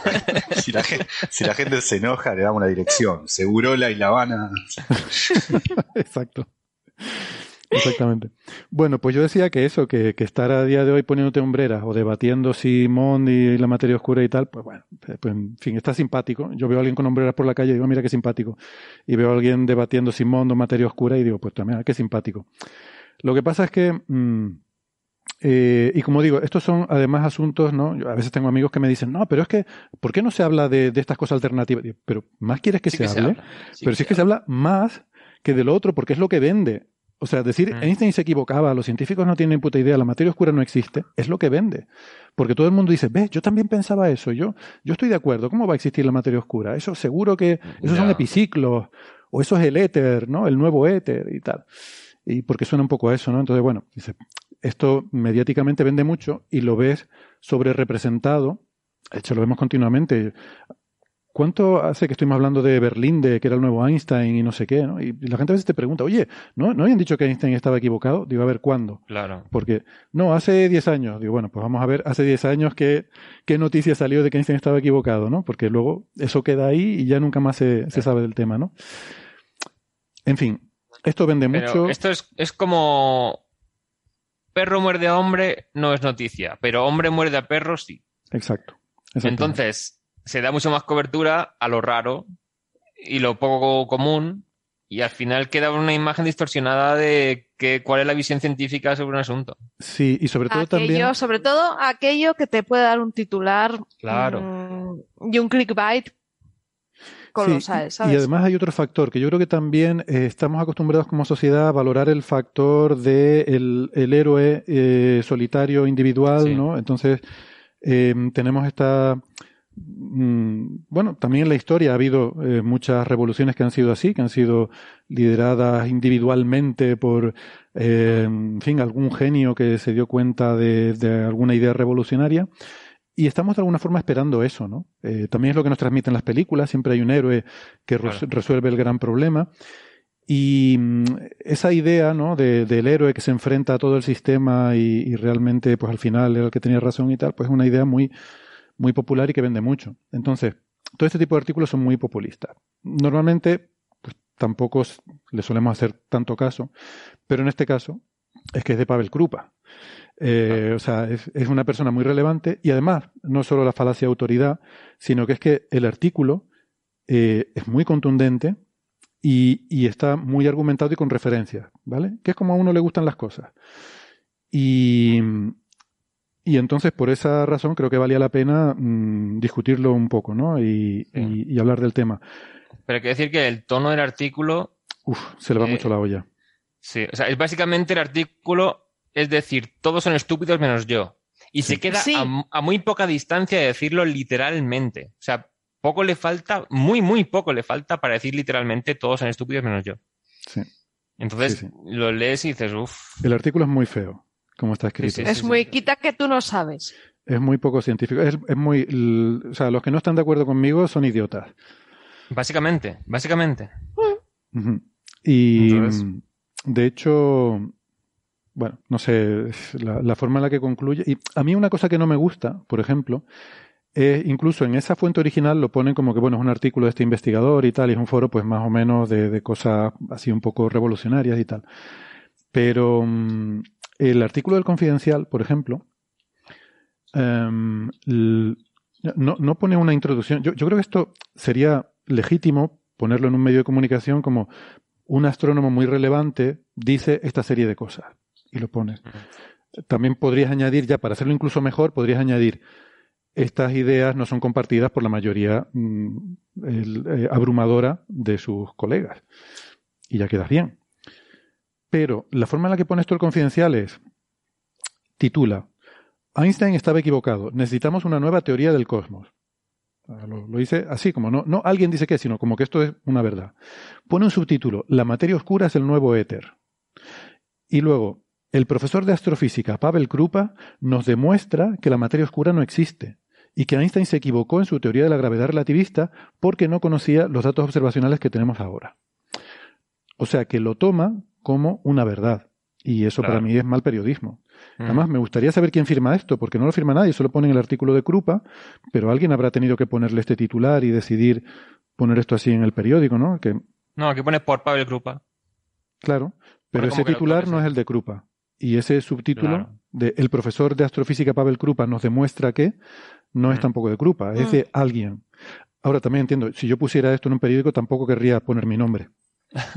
Me daría mucha los vergüenza. normalmente la labor del editor suele estar de fondo. el- el- hay un sistema de editores, ¿no? Los periodistas trabajan debajo de un jefecillo, un editor de su sección, y después hay unos editores por encima. Hay una jerarquía que depende de lo importante que sea el periódico y del número de periodistas que tenga. Entonces, esos editores en general nunca firman nada, pero están siempre presentes en todo lo que se hace en su sección. Elecciones de titulares, elecciones de fotos, 10 de fotos, todos los destacados. Esa es la labor que hace que estas personas, ¿no? Deciden quién es el público objetivo, qué interesa al público objetivo del medio, qué va a llamar la atención, qué va a hacer que ese público objetivo haga clic y, lea la noticia o, o- en prensa se detenga más allá del titular.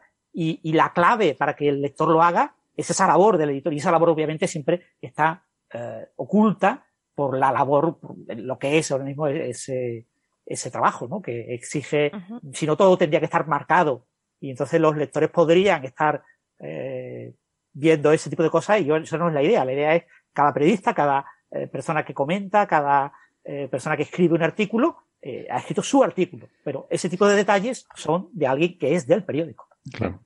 De hecho, veo gente que escribe en la sección de ciencia y se preocupa de que sea todo riguroso y luego le cambian el titular a una cosa falsa. Y la gente le dice al periodista científico, oye, esto que has puesto. Y claro, tiene que estar la persona diciendo, "Mm, es que me lo han cambiado sin saber yo que lo iban a cambiar Sí. así. Hmm. Eh, Bueno, ¿Cuánta yo- gente no hay que le hacen una entrevista Bueno. y haces la entrevista y luego cuando se publica dices, pero si yo no dije eso?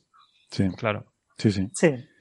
Bueno, eh, yo este artículo eh, lo voy a proponer como premio ruido para este año, no, no por las cosas que dice, sino por el hecho de que, por ser de quien es y porque da argumentos y da referencias y tal, o sea, eh, yo no sé si ustedes lo han visto en detalle, yo Sí. yo sí que lo hice y me dediqué a ir a esas referencias y, y mirar lo que ponía ahí y buscar un poco, o sea, a tirar de hilo, esto me llevó bastante tiempo. Entonces, y cuando, después de haberlo visto todo, digo, esto ha sido una pérdida de tiempo, por Sí. mi parte. O sea, hay Sí. muchas cosas que el artículo dice, o sea, que es como que los científicos que se dedican a esto y consiguen financiación no se dan cuenta de cosas que obviamente son de tal forma y cita referencias y tal. Y muchas de esas cosas que obviamente, según él, son de tal forma, no son así. No lo son, claro. No lo Hay son. unas cuantas cosas o como que mucho, afirma como son mucho podría erróneas. decir que son controvertidas, como mucho. Claro. Pero todo es, que. Pero lo, lo de obviamente lo dice textual. Sí, sí, sí. Entonces dice, obviamente esto se debe a esto. Y como si estuviera zanjadísimo desde hace décadas. Y es una cosa que. Sí, es- Dice, Que está no es- establecido que, ¿no? Hay una parte en la que dice, eh, es- Mm. esto no sé qué, se ha establecido que tal. Y tú dices, que se ha establecido que qué. Y luego miras las referencias que da y son publicaciones suyas o de su grupo. O sea, casi todos los argumentos sí. que da son, son publicaciones Sí. suyas o de sus estudiantes o de su grupo en las que él participa. Mm. y, eh, y que no, no están para nada establecidas. O sea, son cosas que tú dijiste, pero que no has convencido a nadie. Entonces, eh, no, no me parece nada bien. O sea, y, luego ignora muchísimas cosas, ¿no? Que deja de Sí. mencionar. Para mí este artículo es un ejercicio de cherry picking tan grande. Que, que- que dicho sea de paso, es el gran truco de toda la alternativa a la materia oscura, hacer cherry picking. Sí. Cualquier alternativa a materia oscura, empezando por Mond o cualquier heterodoxa teoría que ande dando vueltas por ahí, justamente explica uno de los fenómenos de tantos que la hipótesis de materia oscura explica. Claro. Y no hablar de los demás. Exacto. Y luego lo Cherry picking, detalle recordemos, eso. perdona, cherry picking es la- cuando en un debate eh, das solo algunos de los datos relevantes, pero ocultas los que no te interesan, ¿no?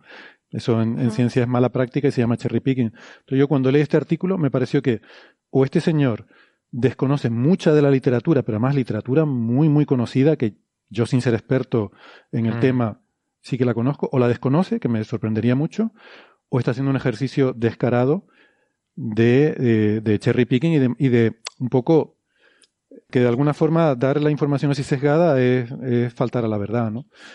Y, mm, eh, o sea, no, no sé si mentir, pero que me pareció deshonesto, o sea, o, o de falta de conocimiento o un poco deshonesto, pero bueno. Sí, Em, probablemente falta de conocimientos no sea. ¿eh? Claro. Eh, lo que sí es verdad que probablemente tampoco este señor esté al loro de los últimos avances en materia oscura porque le importa un comino. Pero sí es cierto que, que su labor consiste en publicar artículos y por lo tanto tiene que justificar que sabe eh, de cuál es el estado del arte y cuáles son los últimos avances recientes. Y además, él, bueno, no lo hemos comentado, pero él desarrolló un software que se llama El Fantasma de Ramsés, eh, POR, que es un software para simular eh, galaxias utilizando una variante de MON que inventó él, o entre comillas, ¿no? el problema de la, de la idea MON es que la idea MON es una idea, ¿vale? Las mm. ideas mm, se pueden instanciar en muchas teorías, ¿vale? Hay muchas teorías compatibles con la idea MON. Entonces, una de las cosas que dejó Milgrom eh, en el aire fue exactamente la forma del potencial en el que actúa la aceleración constante. La idea es que eh, conforme la aceleración va bajando, hay un momento en el que hay, aparece una aceleración completamente constante. Es decir, hay una fuerza centrípeta fundamental, mínima. Nada en el universo está en reposo. No existe el reposo. Se niega el principio de inercia de Galileo. Galileo estaba equivocado, todos los que vienen después están equivocados, eh, hay una fuerza centrípeta, que no es una fuerza ficticia, que es una fuerza real, ¿eh? pero es muy pequeña, una aceleración que está ahí, y entonces cuando eh, lejos de una galaxia la aceleración va cayendo conforme va alejando de la galaxia, pues va empezando a dominar esa aceleración subyacente, esa fuerza, entonces esa fuerza centrípeta compensa a la fuerza centrífuga y hace que los objetos lejanos al centro de una galaxia se muevan con velocidad constante. Porque se han compensado ambas aceleraciones. Si me permites la analogía, en el centro de la galaxia hay una aceleración grande, o, cerca de la Tierra, por ejemplo, hay una aceleración que es la de la gravedad, que tira hacia abajo, y según te vas alejando, va siendo cada vez menor, menor, menor, ¿no? Y eh, según Mond, pasa como, para los que le gusta la Fórmula 1, como el coche de Leclerc, que llega un momento que tú sueltas el acelerador, pero sigue teniendo un poquito de aceleración. Pues esto es lo mismo, que cuando ya no debería haber aceleración ninguna, siempre queda una aceleración residual. O sea, que tú eh, en el universo te alejas al infinito de la galaxia, sigue habiendo una aceleración residual ahí que te, que te sigue manteniendo un poco el pedal del acelerador medio apretado. Que, digamos, digamos sea de paso, la gente que no le gusta la materia oscura, primero a quién importa la naturaleza, lo que te gusta a vos o no, pero eh, la gente que no le gusta la materia oscura no le gusta porque suena una hipótesis ad hoc, uno quiere sostener algo, como siempre así avanza la ciencia, ¿no?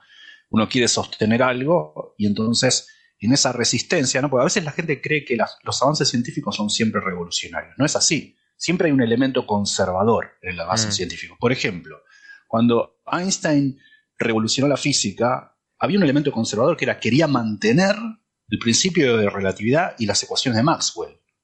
¿eh? cuando, cuando Planck eh, revolucionó la física y la mecánica cuántica, quería insistir en sostener la física estadística de Boltzmann. Entonces siempre hay un elemento conservador. Entonces uno dice, claro, cuando uno pone la hipótesis de materia oscura, quiere sostener algo, quiere sostener cosas de las que hoy tenemos evidencia. En el momento en el que se planteó no tanto, pero hoy apabullante evidencia. Que es bueno la teoría de, la teoría de gravedad que sabemos que funciona. Entonces eso a la gente no le gusta porque suena que imponer un nuevo tipo de materia como precio a pagar por sostener una ecuación de la gravedad que vos querés, suena una hipótesis ad hoc. Pero esto también es una hipótesis ad hoc. Decir que la fuerza de gravedad es un fiteo ad hoc para que las cosas te machen, no es en absoluto más natural que el otro.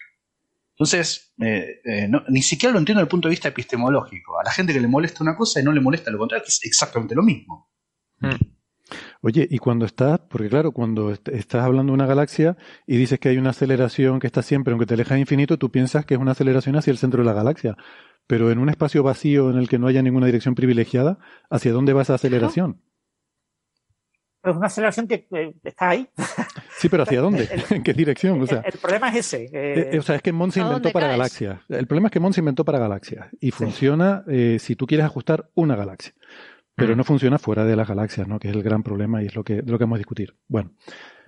No pues en general se suele plantear el potencial asociado a la teoría Mon como un potencial radial. Siempre hay un centro. Y respecto a ese centro. Claro, pero ¿y si no tienes una simetría radial? O sea, ¿cómo generalizas Mond a una situación general tridimensional? Mm, mm. No existe eso, ¿no? Bueno, las versiones tipo Tebes y compañía, hay versiones covariantes de la teoría que, que sí plantean esa idea, ¿no? Sí, pero estas no son de las que habla aquí Krupa, ¿no? Es no, no, Krupa muy... desarrolló eso, desarrolló Mond cuasilineal, que es una variante del potencial de... Él le habla, él le habla, él suele mencionar eh, de los mondianos que utilizan la definición eh, dinámica molgramiana, ¿no? De, de, de perdón, milgromiana. Milgromiana, sí. Milgrom. Mm. Eh, entonces, eh, interpretan la sigla de esa manera y a, admiten la posibilidad de modificar el potencial que originalmente propuso eh, Milgrom. Entonces ellos han modificado el potencial y hablan de MON cuasilineal. Llaman mm. QMON. QU-MON. Yeah. Y, y, entonces desarrollaron este software, el fantasma de Ramsés, que es un soft, el software estándar, el único que hay en el mundo, eh, para eh, simular galaxias eh, o cuerpos en movimiento. también se ha aplicado a cúmulos galácticos, etcétera, utilizando QMON. Entonces, lo que ha hecho CROPA durante una serie de años es tener una línea de investigación oficial, una línea de investigación, digamos, convencional, en la que investiga cosas que interesan a todos los astrofísicos y publica grandes revistas, etcétera, y ha tenido una línea en paralelo eh, que ha tratado de financiar con un proyecto de RC, pero que no se lo dieron al final, eh, pero ha conseguido financiación europea con otros proyectos, eh, que es una línea de usar POR, usar el fantasma de Ramsés para todo. Entonces, cogemos el fantasma de Ramsés y lo aplicamos al cúmulo de la bala. Resultados obtenidos para cúmulo. Lo aplicamos a eh, las galaxias satélites de la Vía Láctea. Artículo. A los de Andrómeda, a la de la galaxia M. O sea, iba, iba aplicándolo y van sacando pa, pa, pa, uno y otro y otro y otro, muchísimos artículos. Y, y entonces, pues, eh, publica, ¿eh? O sea, publica bien. Uh -huh.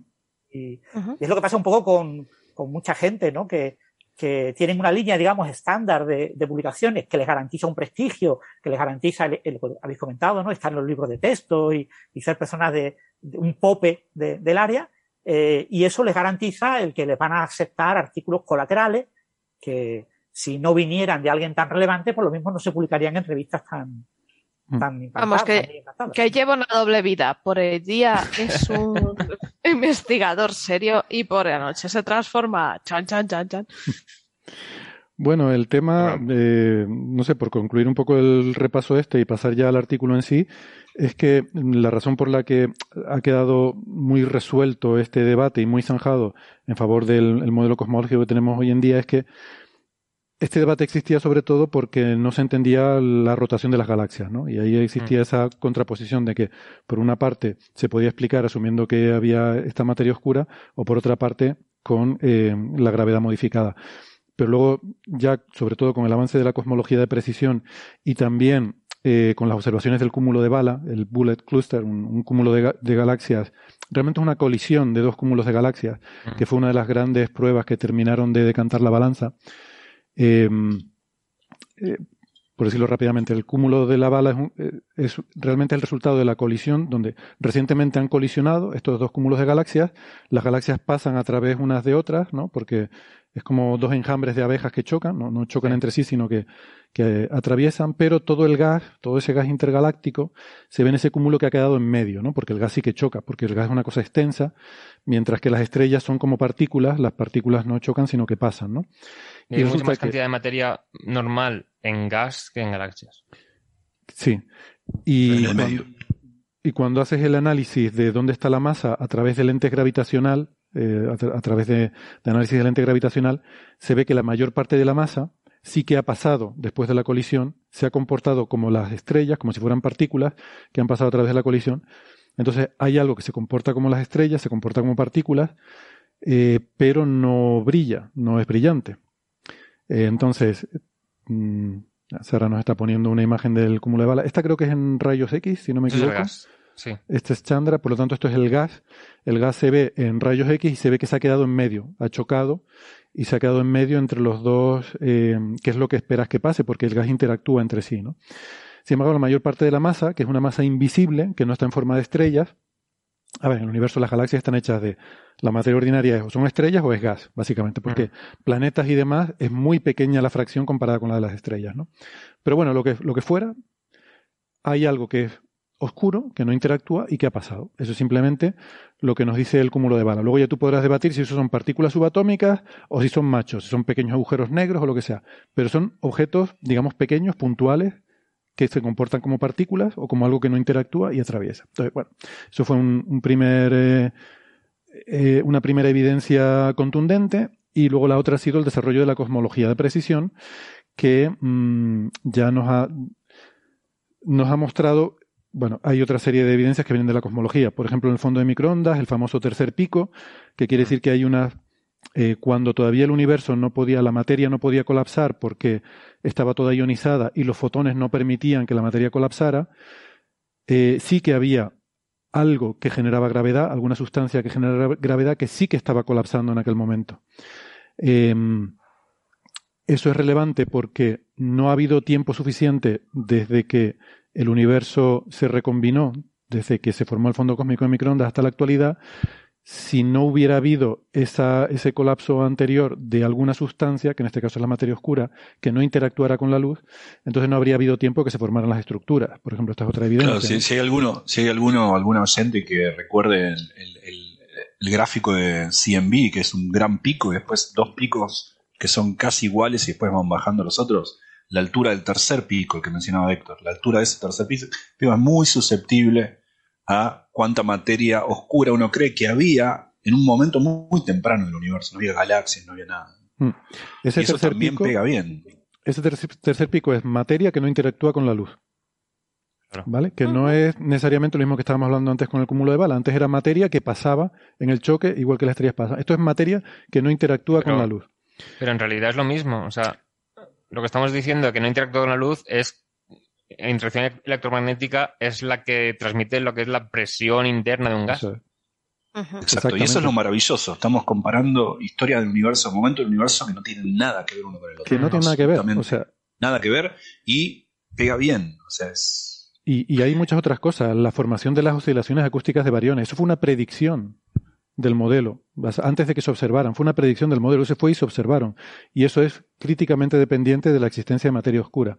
Mm. Entonces, O las galaxias, la- eh, de vuelta, volviendo, está relacionado con lo de antes. Galaxias sin materia oscura, que hay más que estas observaciones, ¿no? Sí. Uno puede pensar que la materia se pierde, oscura o no. Pero si es Mond, la fuerza no. Encima estamos pensando una fuerza que se va a perder cada tanto. O sea, Claro, no podría haber galaxias sin materia oscura si, Ah. si no Claro. existiera la materia oscura, si fuera por Mond. Entonces, hay como diferentes eh, niveles, hay, hay como, creo que son 10 evidencias independientes que, que son en diferentes escalas, desde las galaxias hasta el fondo de microondas. Son diferentes escalas, diferentes edades del universo. Y en principio nos hablan de eh, cosas que per- podrían ser Perdón, diferentes. desde, desde mayor escala, desde cúmulos, ¿no? Sí, Lensing, eh, los ajustes de. Lensing. Sí, sí, pero desde la propia galaxia, porque la rotación de las galaxias, la existencia de galaxias sin materia oscura, todo eso es evidencia a nivel de galaxias. Va subiendo de escala, a nivel de cúmulos de galaxias, como el cúmulo de bala, a nivel de formación de estructuras cosmológicas, como las oscilaciones acústicas de variones, a nivel del propio fondo cósmico de microondas. O sea, son escalas enormemente diferentes. Y Ujú. todas ellas nos hablan de una sustancia que no interactúa con la luz, que no interactúa con la materia ordinaria y además, curiosamente, esto parece que se, se deja también de lado, siempre en la misma proporción. Sí. 80% de esa materia y 20% de la materia ordinaria. ¿no? Entonces, Cuyas propiedades conocemos, no es que desconocemos todo de ella. Por ejemplo, conocemos que tampoco interactúa con ella misma mucho. O sea, porque no es tampoco una intelequia, una suerte de. O sea, sabemos bastantes cosas de ella, de su dinámica. eh, no es que no sabemos nada por no verla. Ver no es todo, digamos. ¿No? Bueno, entonces en el artículo este de Krupa, eh, mm, lo que hace es mm, una, una especie de huida hacia adelante y empieza a hacer un una serie de cosas que, que para mí no son ciertas, dando como demostradas cosas Mm. que no lo están. Él dice que la, la teoría de la materia oscura está, aquí dice falsificada en la traducción al español, creo que es una mala traducción, ¿no? Porque falsificar es otra cosa, pero bueno, Sí. quizás falsada, ¿no? No sé muy bien cómo traducir al español esto, es verdad que es Sí, difícil. de falsado, fal- sí, falsada sería la traducción, ¿no? Falsada. Que se usa cuando se cita usualmente a Popper o. Exactamente. Sí, que se ha de demostrado, falsación. que se ha demostrado falsa, podríamos traducirlo, ¿no? Lo cual no es cierto, por supuesto, ¿no?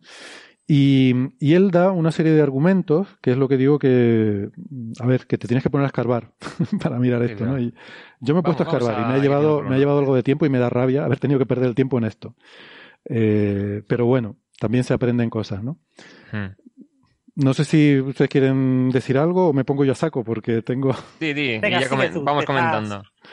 Bueno, por ejemplo, él una cosa de la que habla, que a mí me hace mucha gracia, es del teorema de eh, las galaxias enanas duales, ¿no? Eh, que es un- un teorema que yo no conocía, y de hecho he hablado con colegas de galaxias y tampoco lo conocían, porque resulta que una cosa se inventó Krupa, y él, él lo llama teorema, eh, pero para mí esto ni es un teorema ni es nada, porque he estado, he estado buscando información sobre el asunto, y un teorema es algo matemático, es una verdad matemática, ¿no?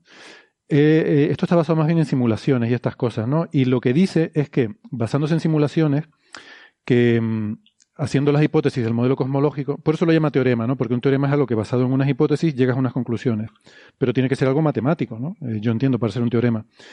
Entonces él, hace la, él dice que basándose en las simulaciones cosmológicas con el modelo cosmológico estándar, debería haber dos grupos de galaxias enanas, dos poblaciones de galaxias enanas. Una que son primordiales, galaxias enanas primordiales normales, con materia oscura, y otras que deberían ser galaxias enanas de marea sin materia oscura. Y él lleva desde 2012 que anunció este teorema, entre comillas, diciendo que como no existen esas galaxias de marea sin materia oscura, pues que eso es una demostración de que es falso el modelo cosmológico estándar. Sigue insistiendo en esto en un artículo en 2015 que él cita aquí. Y tú dices, bueno, es verdad que en 2015 no se conocían estas galaxias sin materia oscura, pero a ver, joder, que llevamos dos años. Mira, espérate, voy a poner, voy a poner la, la cosa de.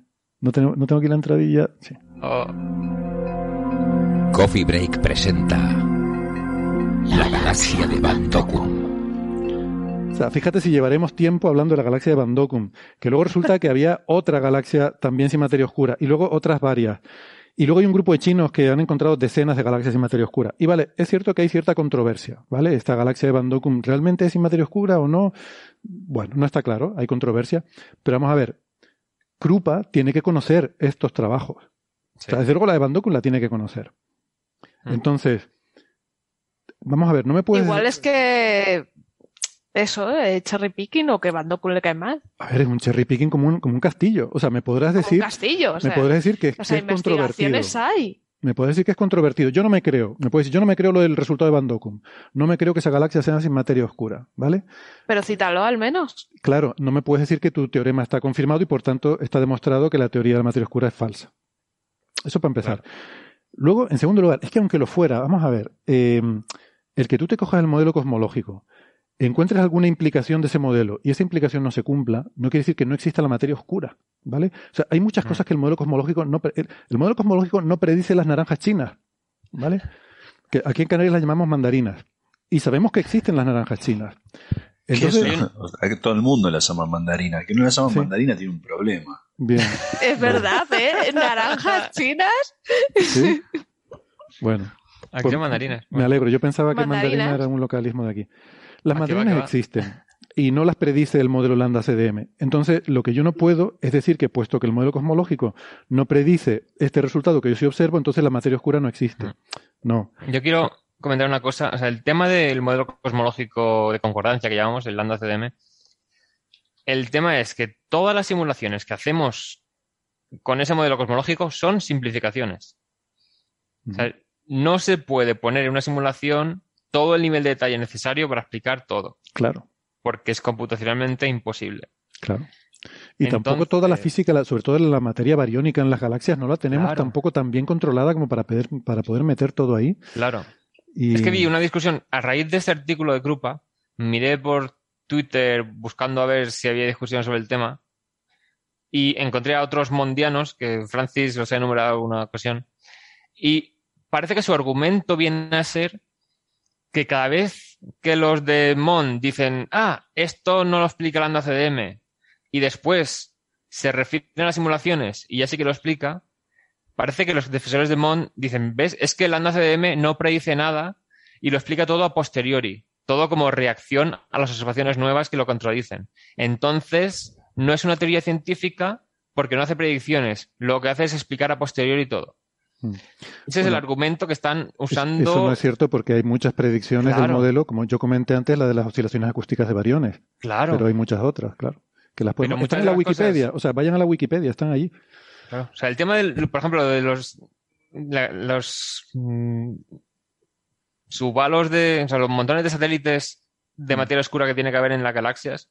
Yo me acuerdo que cuando empecé a trabajar en la tesis en ese problema, que me di cuenta, digo, es que la gente está citando simulaciones del año 99 y 98, que solo usaban materia oscura y en partículas bastante grandes. Entonces, si vas a simulaciones más modernas que tienen la, la física bariónica mejor incorporada, ya no hay tantísimos cientos de satélites en torno a cada galaxia. Y además se han ido encontrando un montón de galaxias satélite muy tenues. O sea, ya por un lado, las observaciones sí que te dicen que hay bastantes satélites en torno a las galaxias y las simulaciones nuevas te dicen que no tiene que haber un número tan alto. Entonces ya todo va convergiendo Sí. con la predicción. De todas Pero formas, si lo das- contando como las simulaciones del 99, dices, no, Lambda CDM no predice cosas como se observan. de todas formas, te das cuenta de que para ellos el campo de batalla siempre es las galaxias, que es lo más alejado Sí. a lo que llega el modelo cosmológico. O sea, es que el modelo cosmológico para llegar a las galaxias, hombre, es complicado. Es que las pone Mucho galaxias detalle de simulación, mucho detalle. son mucho detalle, son complicadas de simular y, y el hecho de que algo no ajuste entre la simulación y la observación, pues es un problema que habrá que analizar, pero eso no te invalida el modelo cosmológico. O sea, eso es como decir, eh, es que yo siempre lo digo, eh, ejemplos tontos, pero que yo creo que son significativos. Yo voy a un edificio, voy al ascensor, le doy al botón y el ascensor no baja, está en el piso 2. Y le doy el botón y no baja. Digo, ah, la gravedad ha dejado de funcionar, la gravedad está mal, el ascensor no baja. Digo, hombre, no, un ascensor es una cosa complicada. A lo mejor habrá alguien que lo ha parado en el piso 2 y está subiendo Claro. cosas y está parado ahí. O sea, es que mm, el hecho de que haya algo, algún detalle en concreto que no siga tu modelo mm, predicho de que las cosas tienen que caer con una aceleración de tal, tal, tal, no quiere decir necesariamente que invalide el modelo general, ¿no? Entonces, Claro. ese modelo con materia oscura explica, insisto, desde el universo a sus más grandes escalas, del fondo cósmico microondas Mm. hasta abajo hasta las galaxias. Ahora, tú llevas el campo de batalla aquí, porque sabes que si lo estiramos un poco más arriba, es que Mons fracasa estrepitosamente como sube de las galaxias para arriba. Entonces te quedas en las galaxias. Y lo que encuentras en las galaxias son detalles que son detalles de cálculo. Que yo arreglo el cálculo, cambio la simulación. Lo que eso está demostrando, el hecho de que, oye, pues mira, el problema de las galaxias satélites que fallan, faltan galaxias satélites, pero mira, resulta que si aprieto las tuercas en la simulación, sí que las saco. Pues eso quiere decir que a lo que tú te estás agarrando son detalles de cálculo. Que se pueden, variando los parámetros del cálculo, se pueden variar. Por lo tanto, no es, algo no es fundamental. lo mismo Lambda CDM que el resultado de una simulación con sus simplificaciones incluidas. Claro, exactamente. Entonces, hay Entonces cosas ellos que dicen, cogen son la problemas de parte por el todo, no, ¿no? son problemas de la simulación. Ellos cogen la parte por el todo. Y ya, si algo no encaja, entonces ya inmediatamente es que no hay materia oscura. Hombre, Claro. no es eso. O sea, tienes que, en fin, tienes que currártelo un poco más, ¿no?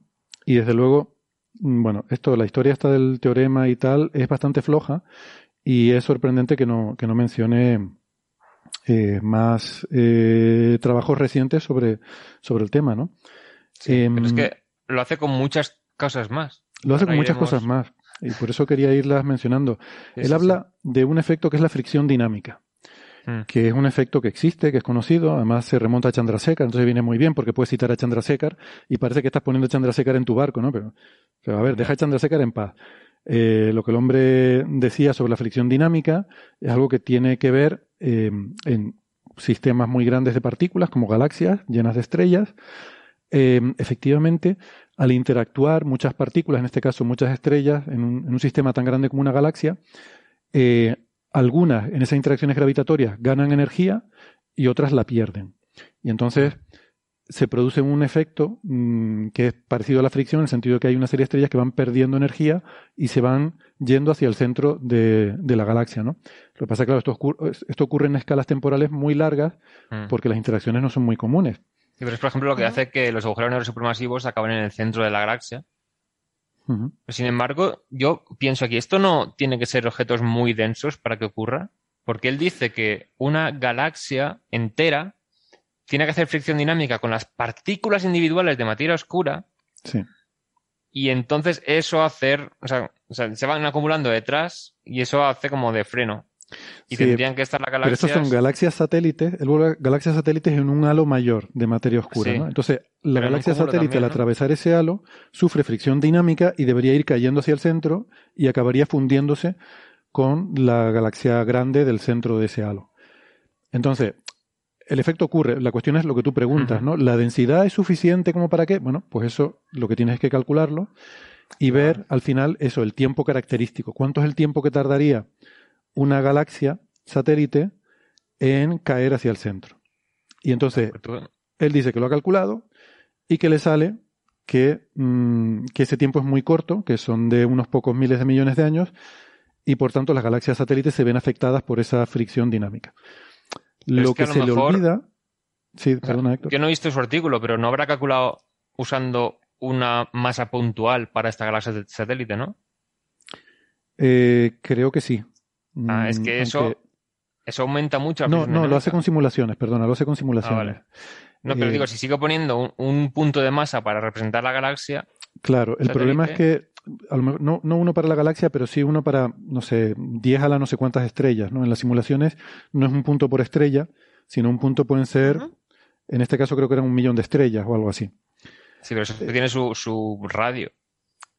El problema es que ese cálculo depende de los parámetros de la simulación. ¿no? Entonces volvemos a lo mismo, que es lo que se le olvida decir, porque hay otra gente que ha hecho el mismo cálculo y le sale cosas muy diferentes. Claro. De hecho, hay un artículo muy curioso, que por supuesto él se lo olvidó mencionar o quizás no lo conoce, que yo lo he ido poniendo algunos de estos contraargumentos ¿no? en, el, en el blog, en las referencias. Eh, hay un artículo además por unos investigadores mexicanos de la UNAM, eh, Sánchez Salcedo es el primer autor, eh, se titula, es de 2006, se titula Un estudio ex- extensivo de la fricción dinámica en galaxias enanas, el papel de las estrellas, la materia oscura, los perfiles de halo y MOND. Ellos estudian la fricción dinámica en galaxias enanas, lo que pasa es que se centran sobre todo en cúmulos globulares cayendo hacia una galaxia, más que en galaxias cayendo sobre otras, ¿no? Que es como escalarlo todo más pequeño y está bien porque así es básicamente lo mismo, pero una escala más pequeña y computacionalmente entonces es más eh, asequible la situación. ¿no? Sí. Un cúmulo globular es una agrupación de estrellas de forma más o menos esférica que se forma al, eh, al principio de la formación de una galaxia y luego se queda ahí en órbita alrededor de la galaxia. Entonces, esos cúmulos globulares también, al atravesar el halo de materia oscura de la galaxia, también debería sufrir esa fricción dinámica y poco a poco irían cayendo y siendo absorbidos por la galaxia. Entonces, aquí me, eh, resulta interesante porque hacen el cálculo en el modelo con materia oscura y lo hacen también con MOND. Pero en este caso, claro, sin, materia oscura, sino por la propia fricción dinámica con las estrellas, ¿no? Y la conclusión a la que llegan es que, bueno, que depende de, de los parámetros que tú pongas en el modelo, te sale una cosa u otra, pero que sobre todo depende de cómo es el perfil del halo de materia oscura. Eh, Saben que hay esta, este problema con la, eh, los halos de materia oscura, el- lo que se llama el cusp versus core problem, ¿no? Sí. De que las simulaciones tienden a producir un perfil que es picudo en el centro, un Hmm. perfil de densidad que probablemente es un error numérico, creo que todo el mundo cree que esto es así, mientras que observacionalmente las observaciones parecen sugerir que es suave, ¿no? que el, perfil de materia oscura es suave en el, en el centro de las galaxias, ¿no? la, la densidad de materia oscura. Si es que hay una cosa que ocurre que muchas simulaciones cosmológicas, sobre todo por ahorrar tiempo, al principio metían solamente materia oscura, la dejaban evolucionar, y luego cuando veías un halo de materia oscura parecido a la galaxia que querías estudiar, entonces dabas marcha atrás, ponías la materia bariónica y solamente ese halo lo evolucionabas con materia normal incluida. ¿Qué ocurre? Que si tú estás estudiando las propiedades de los halos en general, con una simulación que solo tiene materia oscura, o que no tiene la, la física bariónica bien incluida, pues sí que se concentraba todo bastante más. Pero si tienes en el centro un montón de formación estelar con supernovas, con un agujero negro, con los jets echando el gas hacia alrededor, la materia bariónica la estás expulsando hacia afuera. Y la gravedad de esa materia bariónica te va a influir un la distribución de materia oscura. Mm. Entonces, si no incluyes materia normal, puede que la distribución en el centro de la concentración de masa Ya. no sea la misma que en la realidad. Entonces, a eso también se acogen los de Mond diciendo, no lo predice bien. Mm. Pero es la simulación. Sí, eh, es eso, ¿no? Que, que, que son cosas ya que, que dependen de los detalles técnicos de la simulación, ¿no? Y ellos lo que concluyen es que dependiendo de esos detalles, de cómo sea la forma central del perfil de materia oscura, cambia totalmente esa escala de tiempo de fricción dinámica de 4.000 millones de años al tiempo de Hubble, básicamente el tiempo de vida del universo, 14.000 millones de años. Claro. O sea, que, el- Que se mm, sabía. Dependiendo, es que se sabía, de 2006. Dependiendo cómo tú ajustes los parámetros, ¿vale? Eh, pues te pueden salir que las cosas mm, terminan cayendo por fricción, por fricción dinámica o que se mantienen ahí durante la vida del universo. De nuevo, a Krupa se le olvida mencionar estas cosas, ¿no? Y ese es el argumento principal que usa para decir que la materia oscura está descartada por las observaciones. Claro, según él, esto demuestra que la materia oscura está descartada. Eh, entonces, esos argumentos son fácilmente rebatidos, de hecho, no es que sean fácilmente, es que están en la literatura o bien rebatidos o cuando menos deberías decir que hay controversia. Que a ti te sale eso, pero que a otra gente le salen otras cosas. Sería lo honesto.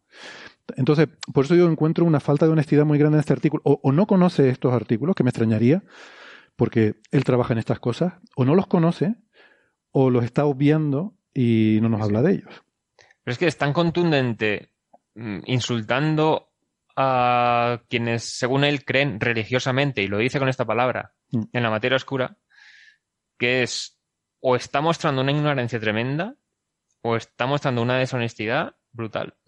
O sea, es muy sea, insultante. no- el final, no- el final dice, el final di- voy a, voy a ir un momento al final y luego, y luego seguimos Sí. con los argumentos. Dice, entre las conclusiones dice, hay que entender científicamente por qué este modelo basado en materia oscura, siendo el, el- el que ha sido demostrado más falso en la historia de la humanidad, continúa siendo eh, creído religiosamente por la gran mayoría de los investigadores modernos. Religiosamente, dice. Y luego dice, ¿qué papel juega en esta fijación moderna en eh, el dinero, los premios y las recompensas, en esta, eh, este estancamiento sin precedentes de la física? O sea, es muy insultante. No solo habla de una creencia sí, sí, religiosa, sí. sino Es dice que- que... está motivado por motivaciones económicas, de, de- de premios y de. ¿Acaso lo suyo no es una creencia también? Claro, pero a él no le dan financiación cuando dice que solo va a demostrar que la materia oscura no existe. Entonces Pero yo, yo, lo creo veo que, que, él saca sus trabajos y hace sus papers y saca sus cosas. Lo Sí, que pasa pero es que no ya dice. dijiste que lo hace al lado. Entonces, si pide cosas únicamente para Mon, parece que habrá visto que hay una menor probabilidad de que le den el dinero. Entonces piensa, ah, pues la gente no estudia Mon, sino que estudia materia oscura, porque entonces sí que le financian. Ese parece ser su argumento. Que no es porque lo crea, o sea, que la gente estudiaría Mon si no fuese porque el dinero va a materia oscura. Ya.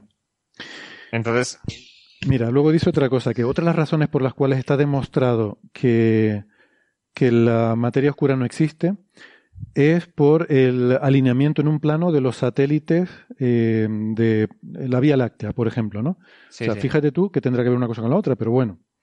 Eh, lo que dices tú es coger el, o sea, el modelo y como hay algo que no me cuadra con el modelo, pues claro, el modelo te dice que los satélites pueden estar en cualquier Claro. orientación, Es que lo que, ¿no? sucede, lo que sucede con la materia oscura, al no tener esta presión interna, eh, en la galaxia forman un disco. mm, a veces se habla de conservación de momento angular, sí, pero para que forme un disco la materia necesitas que haya una especie de rozamiento. alguna interacción, sí, una fricción. Claro, para que las cosas que no están alineadas en su órbita con la mayoría Mm. vayan perdiendo energía al interaccionar con la mayoría de gas. Sí. Entonces se queda todo formando un disco muy plano por esta interacción que tiene. Entonces, la materia oscura se supone que el halo es mucho más difuso, no forma un disco por este tema. Porque al no tener esta presión y rozamiento interno, es mucho más difícil cambiar el plano de la órbita de una de las Claro que partículas. es lo que decíamos antes de que sabemos, por ejemplo, que no interactúa mucho con, con ella misma. Claro. Eh, eso. Pero porque vemos la distribución y, y no está formado por un disco. Entonces, al ver, también hace un poco de cherry picking aquí, pero al ver el que las galaxias satélite de otros, o sea, de la Vía Láctea y otras galaxias cercanas están formando un disco, dice, ajá, eso es que no se trata de materia oscura, que no interactúa de forma no gravitatoria, sino que hay materia normal solamente que sí que forma discos. Sí. El tema es que para saber cuánto de estadísticamente anómalo es algo, tienes que hacerte tu simulación Claro. para ver eh, con cuánta probabilidad aparecen por fluctuaciones estadísticas, por lo que sea, por fricción dinámica, por lo que sea. Entonces volvemos a lo mismo. O sea, son demostraciones que dependen de simulaciones basadas en el modelo cosmológico. Que por cierto, no se pueden aplicar a MOND porque no existen esa- Claro. esas simulaciones detalladas con MOND, pero bueno, eso es otra historia. Sí, pero bueno, lo que dice Sí. él es, según Pero- el modelo cosmológico no debería haber tantos discos como veo yo. Vale. Eh, lo que pasa es que luego cuando te vas a la literatura sobre el tema, Ahí está. mm, te das cuenta de que hay cosas, por ejemplo, hay un artículo que este, este es bastante reciente, es de este año, en el que, de hecho, se titula El plano de satélites de la Vía Láctea consistente con lambda CDM. No es difícil de encontrar. Uno de los autores, por cierto, es Carlos Frank, el de Navarro Frank White. ¿vale? Eh, es también otro pope de estas cosas. Y bueno, se plantea un poco cuánto es significativo este problema del plano de los satélites, ¿no? Esta idea, hay, hay 11 galaxias satélites de la Vía Láctea que parece que están en un plano, ¿no? Lo que decía antes Héctor. Y esto no, es, no es así esperable. Entonces, lo que encuentra aquí es que este alineamiento en un plano está básicamente dictado por tres galaxias, si no recuerdo mal, que son las más lejanas, ¿no? Porque las más cercanas están como más agrupadas y entonces es más difícil, pero al, tener otras más alejadas que, que, concuerdan en una cierta distribución, en un cierto plano, hace que, aunque tengas unas más cercanas que están más aleatoriamente así alrededor, cuando añades otras más lejanas, hace que todo el conjunto quede más como un plano. Pero que si tú quitaras esas tres alejadas, entonces de repente ya estas no, no serían estadísticamente significativas como plano, ¿no? Como si tienes una, una gráfica, una nube de puntitos y luego un punto mucho más alejado y ajustas una línea. Dices, claro, mira, se ajusta una recta. Sí, exacto. Claro. Ese punto alejado, es que para los planos de galaxias lo que hacen es, eh, van probando orientaciones y ajustan un plano. Es básicamente lo mismo que un ajuste lineal a una nube de puntos con un par de puntos más alejados. Entonces, claro, te sale una línea y si quitas esos, de repente ves que no hay correlación. Pues aquí en este trabajo lo que hacen de hecho es usar datos de Gaia que ahora con Gaia podemos hacer un montón de cosas de estas mucho mejor que antes. Claro. Y con Gaia se pueden ver las velocidades, cómo se está moviendo todo con mucha precisión. Y resulta que cuando pones las velocidades de las cosas, resulta que ese plano no existe porque cada una está moviéndose en una dirección diferente y es algo transitorio y de, un, tiempo muy breve. O sea, esto dentro de 100, 200 millones de años, si lo estuviéramos viendo, que no es nada en la vida de la galaxia, no veríamos ese alineamiento de plano. O sea, es algo eh, causal eh, que ocurre en este momento, pero no es, como dice Krupa, como los planetas del sistema solar. Los planetas del sistema solar están en un plano ahora, y si miras dentro de un año, dentro de 100 millones de años, seguirán estando en el mismo plano. Esto no. O sea, estas galaxias se están moviendo en direcciones perpendiculares a ese plano, y ahora mismo están en esa situación, pero se siguen moviendo, y dentro de 100 millones de años estarán fuera. ¿Vale? Eh, con lo cual no es eh, realmente no están en un plano. O sea, es una coincidencia con este instante de tiempo en el que vivimos. Claro. Mm. Entonces, que use esto como argumento a su favor. Entonces no, tiene ningún sentido. Porque no. Y, esto, lo considera él una demostración más de la falsedad del tal. Entonces, él dice en el artículo, o sea, miente descaradamente al lector, le está diciendo que está demostrando que la materia oscura no existe, basándose en argumentos que son falaces, o sea, son argumentos que o están discutidos o no son ciertos, son cosas que dice él, pero no están contrastadas. Claro. Em, y solo, hay que mirar la literatura, o sea, que, que yo, insisto, puedes decir, yo no me creo eso, ¿vale? Vale, tú no te lo creerás, mm. pero está ahí, entonces por lo menos di que es controvertido, o sea, no puedes decir que es algo bien asentado, ¿no? Porque ninguno de estos argumentos que él da son verdades bien asentadas. Con lo cual. Claro, pero lo da de forma tan contundente que una persona no experta leyéndolo piensa, ah, pues sí. Hombre, yo mismo me tuve que ir, me tuve que ir a la literatura a leer sobre esto porque no sabes. A mí la verdad es que por Twitter, a lo mejor seguramente lo hubiera dado Francis retweet o lo hubiera puesto porque siempre está mirando las publicaciones. Y yo cuando leí el artículo de Krupa digo, esto de los discos no se había mostrado que era consistente con la CDM hace poco. Y ahora pones este artículo tú y yo creo que se lo vi a Francis, seguro. Por Twitter. Seguramente, seguramente.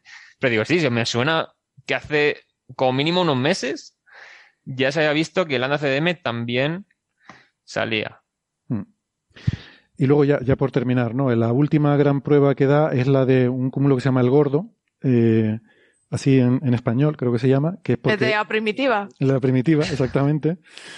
Y porque es un supercúmulo, realmente es una colisión de dos cúmulos de galaxias que es, mm. enorme, es brutalmente masivo. Em, es un, cúmulo que se ha descubierto relativamente recientemente. Em, y él dice que este cúmulo en el modelo lambda CDM es imposible que se haya formado en el instante, porque está en z igual a 0,8 o algo así. O sea que en un momento tan temprano del universo no ha habido tiempo de que se forme un cúmulo tan masivo y que por tanto eso descarta completamente el modelo basado en materia oscura.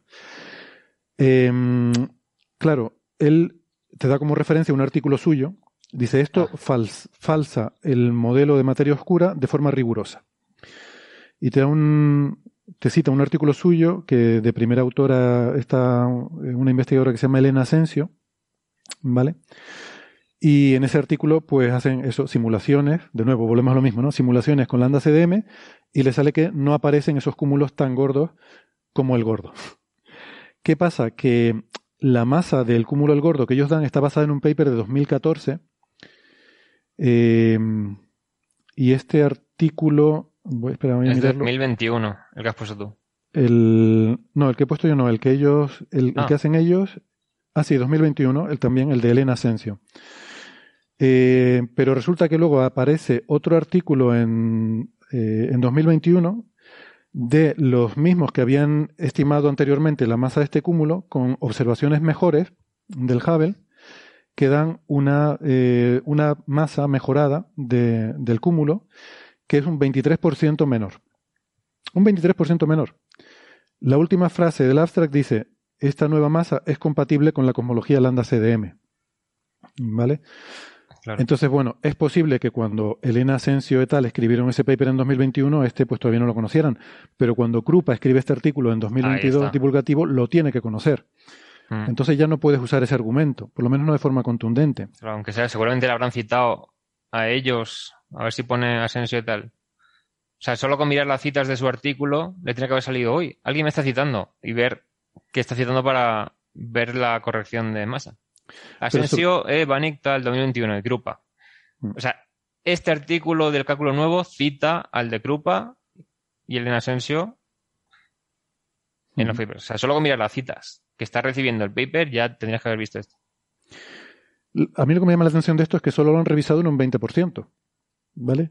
Entonces, si tu refutación de la materia oscura depende que la masa de un cúmulo sea un 20% mayor o un 20% menor, o sea, lo Claro. siento, pero en astrofísica, medir algo Mm. 20% de precisión, o sea, con un 20% de precisión yo no apuesto nada. Eh, a ver, con un 20% de precisión en astrofísica yo no me atrevo a decir nada. Y este tío se atreve a insultar a la gente y dice que no le hacen caso por un 20% de precisión. Teniendo en cuenta que estás hablando de un modelo que te explica todo lo demás de galaxias para arriba, hasta la cosmología, y el tuyo no explica nada, solo las galaxias, ¿no? También hay otra crítica que hace, otro argumento que usa, que lo quería comentar yo, porque dice que en la cosmología actual hay una discrepancia entre la expansión del universo en tiempos recientes y en tiempos pasados. Sí, la famosa tensión de la constante de Claro. Hubble. Y dice que, ¿cómo es posible que la gente esté dándose de golpes con la cabeza con ese tema cuando obviamente, dice, obviamente, creo que lo he usado la palabra, eh, se debe a que vivimos en una zona menos densa y ya está. Como si no se hubiera ocurrido a nadie. Sí. Y a ver, primero, la tensión de Hubble no es estrictamente que la expansión era distinta en, el, en la época temprana y en época actual. O sea, Lo, lo tengo, perdona, lo tengo aquí delante. Dice justo eso. Dice, eh, ignorando enteramente, ignorando por completo la solución obvia de la tensión de Hubble, que es que estamos, lo que tú acabas de decir, que estamos en un espacio menos, o sea, es tan obvio, o sea, aquí está la gente peleándose por el problema de la constante de Hubble y para ti es una obviedad. Bueno, pues claro, es, es el todos son estúpidos menos yo. Es que lo dice todos casi- estudiado menos yo. Además, Pues, yo creo que esto ver. lo hemos comentado, algún paper que salió diciendo que vivíamos en un en una infradensidad y, y pero no salen las cosas. O sea, hay gente estudiándolo porque hay cosas que no cuadran. Y- sí, pero que al final la, la cuestión era que no, que no lo podía, que no encajaba, sí. Claro. O sea, pero primero, lo de decir que ahora se está expandiendo más rápido, o sea, que, que esta tensión de Hubble es una diferencia del- la, de la tasa de expansión real. Primero hay que decir que esto no es estrictamente cierto. O sea, se suele decir así porque suele ser el fondo cósmico de microondas y cosas de universo temprano las que están en tensión con formas de verlo desde el presente. Pero con el tema de las oscilaciones acústicas de variones, o sea, Variant Acoustic Oscillations, no solamente se observa en el fondo cósmico de de microondas, sino también en la estructura del universo a nivel local. Se ve la distribución de galaxias, cómo está este, esta distribución residual con sobredensidades como las que había al principio del universo. Entonces, según cómo cuente los parámetros, te sale la constante de Hubble de 73 o de 68. que también puede decir, vale, el universo local también lo puedes contar como que está saliendo la constante de Hubble como la del fondo cósmico de microondas. O sea, ya por ahí o sea, tienes que no es, no es estrictamente una cosa del universo local versus lejano.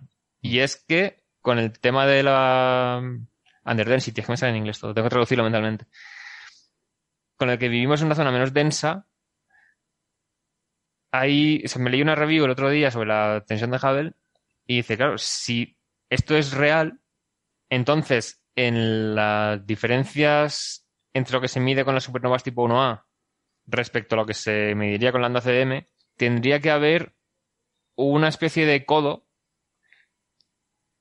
porque el ritmo de expansión sí que sería distinto conforme te vas alejando. O sea, no correspondería con lo de la energía oscura, de materia oscura y tal, sino que habría una diferencia extra que no se ve al ir midiendo supernovas de tipo 1A a distancias cada vez más lejanas. Y también dicen, claro, también habría una anisotropía según la parte del cielo que cubra el mapeado concreto que, con que estés trabajando. O sea, si mides supernovas tipo 1A en una región del cielo y en otra distinta, si se debe a una que vivimos en una zona menos densa, no sería exactamente en el centro de esa zona menos densa. Entonces, la tasa de expansión que mediríamos sería diferente en una zona del cielo y en otra. Entonces, esto que para Krupa es tan obviamente la solución al problema, en realidad no cuadra tan bien como él dice. Entonces, otra vez que dice algo que es tan obvio, cuando en realidad no. O, es mentira o está muy. Todavía no se puede afirmar nada. Exactamente. Eh, no sé, creo, creo, creo que hemos cubierto más o menos todo lo que, por lo menos todo lo relevante que comentaba, ¿no? No sé si vale la pena seguirle, seguirle dando vueltas, pero, eh, o sea, el, el artículo es eso, es una sucesión de lo que él llama argumentos, que parece que lo, que lo que él llama demostraciones, que lo dice de formas muy contundentes, pero es citar sus Mm. propios trabajos en los que afirma cosas que no eh, son ciertas o no están demostradas o están contestadas directamente, ¿no? Y por tanto, me parece mm, de, de muy mal gusto y me parece que es engañar al personal el intentar hacerles creer que estas cosas son como él las dice y, y que, mm, no sé, el, el tono del artículo es faltón y creo que lo que quería era generar polémica y supongo que lo ha conseguido. Mm. Yo, como única cosa que quedaría por comentar, sería unos papers que enlazó Francis en respuesta a alguien que estaba comentando ese artículo, que me parecen un cañonazo en la línea de flotación de Mont, sinceramente. No sé si quiero comentar tú, Francis, o... No, bueno, yo busqué así los artículos recientes que criticaban un poco las ideas de Mon y, y puse un listado de varios artículos. Eh, lo puse por Twitter. Sí. Y, Y me los bajé, me los leí. Sí. Es que básicamente, claro, Mont dice que hay una aceleración mínima Claro. universal.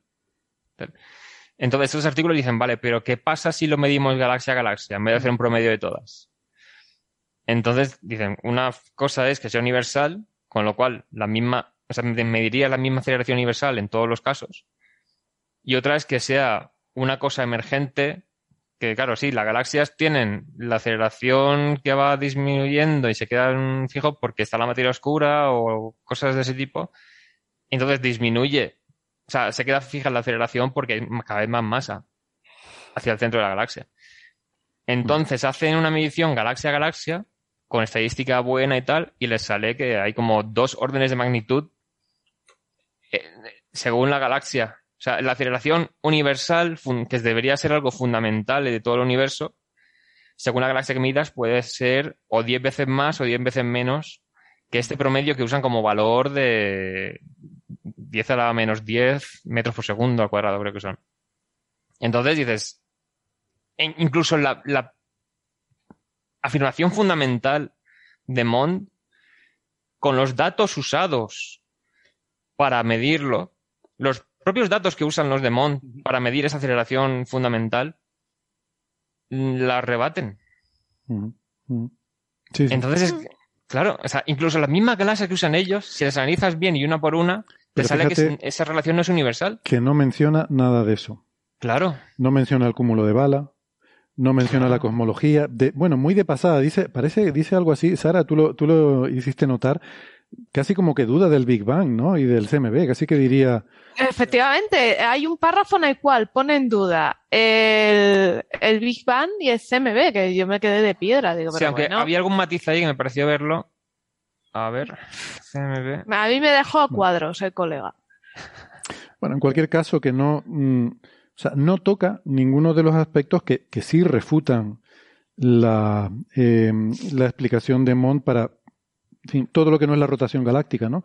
Es lo que decimos siempre, o sea, Mond es una teoría que han desarrollado para explicar la rotación de las galaxias, se quedaron en eso, que era el debate original en los años 80, cómo rotan las galaxias, y desde entonces el resto de la comunidad ha, eh, se ha decantado por la explicación con materia oscura porque otra serie de cosas que han ido surgiendo nos hablan también de la materia oscura, el universo es plano.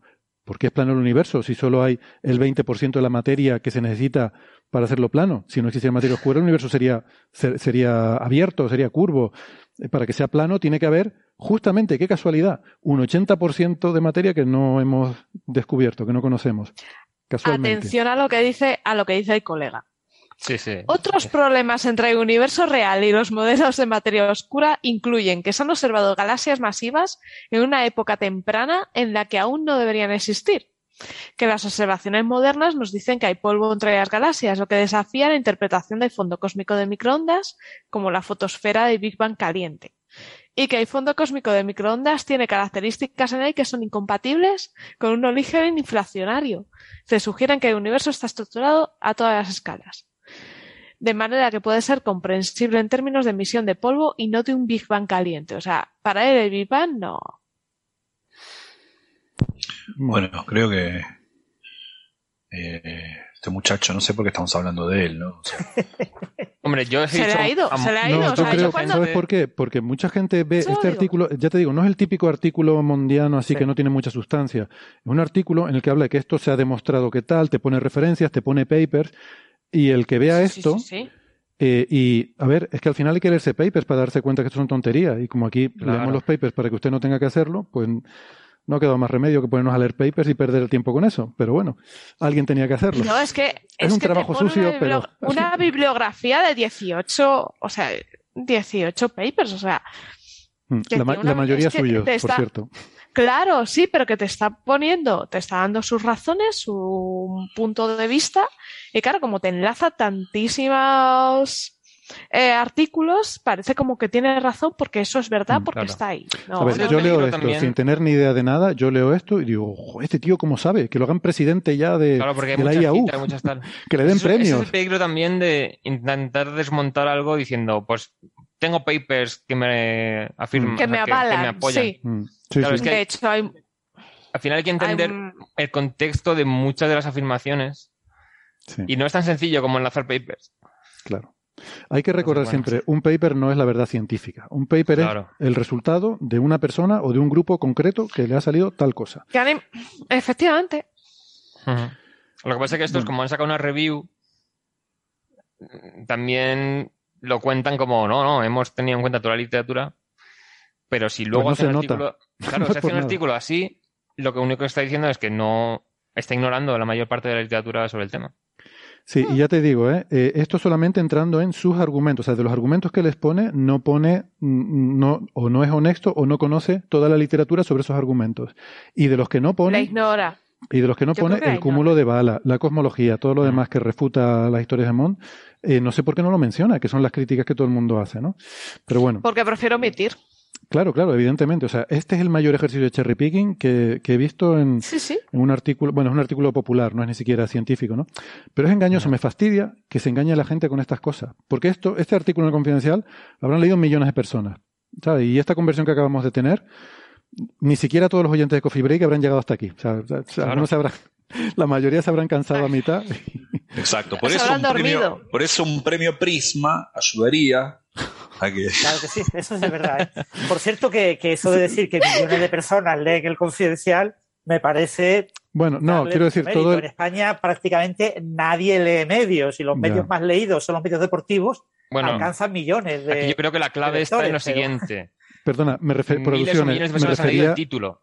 Me refería al agregado de los que han leído ese artículo en concreto y todo el resto de ruido que ha originado, porque no solo ese artículo, sino todo lo que ha salido y todos los youtubers que están hablando de esto Claro. y todos los tiktokeros que están diciendo esto, ¿no? Perdona, Héctor. Bueno, no, no creo que llegue a cientos de miles, pero bueno, Bueno, si tú ves millones, yo lo acepto. Pero ellos son muy generosos. también- Sí, pero también tenéis que tener en cuenta de que decir estas barbaridades en YouTube, en TikTok, te hace que te vea más gente. Entonces, sí, aunque eso tú sí. sepas que es una barbaridad como un templo, como vas a recibir visitas y por eso vas a chinchar, pues oye, Es que al final lo que cuentan son las visitas solamente, ¿no? efectivamente, busca No, pero la gente, a ver, la gente que hable de esto no, no, tampoco tiene culpa. O sea, yo, oye, yo lo he visto en el confidencial y lo, y lo ha dicho un profesor ya. de astrofísica. O sea, ¿qué me vas a decir? Sí. Y un pope, un tío famoso, ¿no? Mm. Ujú.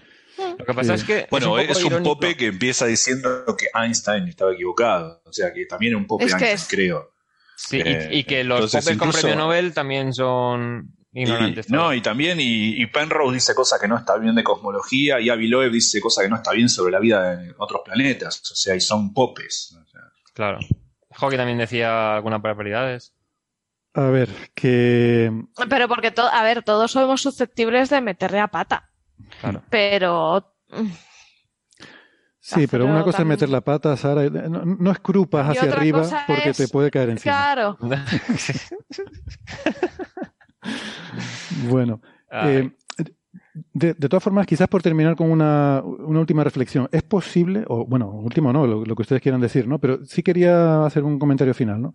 Es posible que al final, dentro de 20 años, de 30 o de 40, resulta que se demuestre que efectivamente la materia oscura no existe. A lo mejor, puede ser. No te Claro, digo que pero no. lo que lo sustituya tiene que explicar todo lo que sí que No. explica. No te digo que no, pero, a ver, yo no lo creo, no lo creo, y luego diré por qué no lo creo, pero puede ocurrir porque la ciencia, como decimos, no es dogmática y se puede corregir. Y es posible que surjan nuevas evidencias, nuevas teorías que sí que lo encajen todo, que no sean como Mont, sino que sean mejores y que lo encajen todo, y resulta que al, al final no había materia oscura. Vale, puede ser. Pero eso no quiere decir que gente como Krupa o como los que ahora dicen que no existe materia oscura tengan razón. No. Tener razón no basta con. Sara. Poniéndome, me pegas unos sustos cuando compartes pantalla así sin avisar, Sara, porque pienso que se me ha colgado el ordenador. Se me pone la pantalla en blanco en un momento y pienso que se me ha colgado, colgado el ordenador y me llevo un susto. Pero bueno. Eh, ¿Qué estaba diciendo? Que o sea, que, que aunque eso pasara y realmente al final se descubra que no existe la materia oscura, eso no quiere decir que los que la están defendiendo ahora tengan razón. Porque lo importante no es tener razón en lo que dices, sino cuáles son tus argumentos para llegar a esa conclusión. O sea, en ciencia no importa solo el resultado, sino el proceso seguido para llegar a ella. Si tú aciertas por casualidad, eso no sirve. O sea, no vale decir, eh, esta galaxia está en z igual a 20 y no decir por qué. No tienes que decir por qué, en qué te Claro. basas. Y si en lo que te basas no tiene sentido y es una tontería, Mm. pues es una tontería, aunque efectivamente esa galaxia esté en z igual a 20. ¿Vale? Entonces, si. O sea, estos argumentos que dan hoy en día la gente que niega la materia oscura, para mí son argumentos falaces y no se sostienen.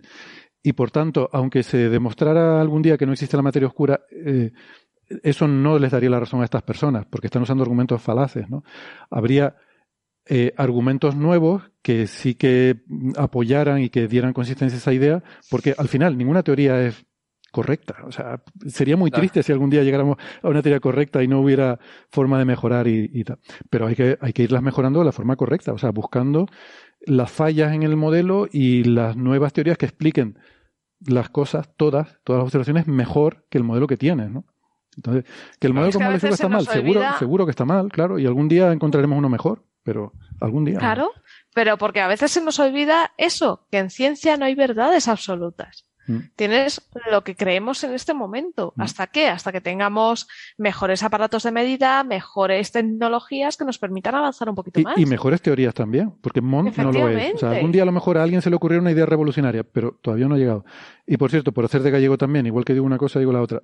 Dije que no creo que eso vaya a ocurrir y se vaya a demostrar que no existe la materia oscura, porque, aunque sí que es cierto que la ciencia va continuamente corrigiéndose, normalmente son eso, son correcciones. Incluso las grandes revoluciones son revoluciones en la forma de entender la cosa, pero no en cuanto a, ah, es que todo lo que creíamos que sabíamos está mal. No suele ser así. O sea, algo que estaba bien asentado sigue estando bien asentado. Lo que pasa es que hemos encontrado una forma nueva de verlo que además de eso nos explica más cosas Claro. que antes a lo mejor no conocíamos. O sea, si Newton dice que una manzana se cae a 9,8 metros por segundo cada segundo, de repente viene Einstein y te cambia totalmente el paradigma y te dice, no, mira, esto no es una fuerza y tal. Ahora la manzana se va a seguir cayendo. Claro, y en la misma aceleración. Claro, y con la misma Hay una aceleración. cuestión que siempre surge en este tipo de asuntos, ¿no? Porque una de las cosas que siempre se, se hace es que la materia oscura no ha tenido el premio Nobel, ¿no? A, a ver, a Rubin no le han dado el premio Nobel cuando eh, todo el mundo reclamaba que, que lo tenía que recibir, ¿no? Ya falleció, ya no lo puede recibir. Eh, ¿Creéis que si se hubiera dado un premio Nobel a la materia oscura, eh, parte de estas críticas eh, se diluirían o esta gente seguiría? No creo, porque, o sea? Krupa dice en el artículo este que la gente está con la materia oscura para ganar premios. Entonces sería como darle más. Echar más leña al fuego, ¿no? Claro. Porque lo que Si es encima, dice si encima les dieran premios. Yo creo que es al revés, incluso por eso es que el titular por antonomasia, el ejemplo por antonomasia, un titular crackpot es Einstein was wrong, ¿no? Eh, a pesar de que no hay duda de que tuvo un premio Nobel, aunque fuera por otra cosa, ¿no? Y no por lo que lo hace, lo hace famoso. Yo creo que lo que prende más acá es justamente lo contrario, la teoría, esa, esa, esa tentación en la teoría conspirativa. Como si nosotros eh, eh, hay una suerte de status quo científico que estamos todos eh, pergeñando una suerte de revolución comunista que va a estar basada en la materia oscura. O sea, eh, Es todo lo como si contrario. noso- digo, a, mí me encantaría que alguien diga, mira, no, la materia oscura está mal, la teoría es esta. Sería hermoso, qué sé yo. El problema es que no hay ninguna teoría. Más que esa, es la, la mejor que tenemos. Y como explicaba bien Héctor, explica, hay una cantidad abrumadora de evidencia. Sí, porque la gente no, no parece entender bien es que se está constantemente buscando alternativas. Claro. Porque sería un bombazo que fueran correctas, pero. O sea, es como lo del cambio climático antropogénico. Sí, los científicos estarían deseando que hubiéramos visto que en realidad no era causa humana. O que no vamos a acabar con el clima. Yo, yo Por lo que esto estamos nunca, haciendo. nunca lo he entendido también, eh, el- esa fijación con que si es una causa humana o no. Aparte del tema moral, o sea, ¿qué más nos da? Tenemos que combatirlo en cualquier caso, ¿no? Ya, pero si la causa es No otra, entiendo esa que fijación con discutir si es causa humana o no. eh, sea, eh, Ya, pero tú imagínate que fuera el sol. Si el culpable es el sol, por mucho que hagamos los humanos, no podemos hacer nada. O sea, políticamente, económicamente, socialmente, eh, es irrelevante lo que, lo que haga la humanidad en la Tierra. no, Pero si no la estoy de causa acuerdo son porque si decisiones sabemos... políticas y económicas de los humanos que pueden ser revertidas en parte y hay argumentos científicos firmes que indican que un cambio adecuado de políticas hecho ya desde hoy eh, puede tener un impacto importante en nuestros hijos y en nuestros nietos, quizás no en nosotros, eso sí es eh, un elemento clave. Es No, decir, pero- el pero vamos a cambio tiene que empezar ya. Tuvo que empezar hace 30 años. Bueno, pero lo tenemos que hacer ya. Lo que no podemos es delegarlo a dentro de 30 años, cuando ya sea irresoluble bajar de un y medio de Mm. grados de incremento de No. temperatura. Porque va a No ser podemos esperar. Es decir, eh, cada Pero año si que fuera el pasa sol, es más habría que poner una, una cosa que ocultase parte de- Pero yo- del brillo. Pero yo no veo eso. O sea, suponte que es el sol, sabemos que es el sol. Y, supon, y también sabemos que el CO2 calienta la atmósfera. Yo, Oye, pues el sol no lo puedo tocar, pero tendré que tocar lo que puedo tocar, que es el CO2 que tengo en la atmósfera, ¿no? O sea, que aún así la solución sigue siendo la misma, reducir el CO2. Es que no, no me cambia nada. No, aún así hay que Pero reducir. ya no sería exactamente lo mismo. Bueno, eso lo dejamos para otro Pero- pero programa. ¿cuánto- que- ¿Cuánto Sí. hemos emitido en la, re- en la revolución industrial? Bueno, desde la revolución industrial y seguimos emitiendo. O sea, es que Sí, es un sí, Sí, pero son muchas cosas. Es un asunto muy, muy global, Sí, muy holístico, no, no, no, que es- todo, desde el tratamiento de los Es bosques, ¿no? El, muy complejo, eh, tratamiento ¿no? Es de todo- aguas, tratamiento de bueno, lo que se está haciendo con los fuegos. Todo. eh, eh, Bueno, otro- otro día. es un tema tan complejo que, Claro. que no podemos simplificarlo Un en... refrito, un refrito CO2 de Coffee. Break Energía. Sí. Pero bueno, lo que quería decir yo es el tema de que señalan conspiración con la materia oscura, igual que dicen, ah, es que los científicos están conspirados para cambiar el sistema económico de la Tierra o no sé qué quieren decir. Mm. Pero no, o sea, hay muchos que si demostrasen lo contrario, se, si mostrasen Vamos a ver, no somos, rigurosamente no lo somos capaces de conseguir que se financie, no somos capaces de conseguir que se financie la ciencia, vamos a conseguir que se cambie Claro. el sistema económico del mundo.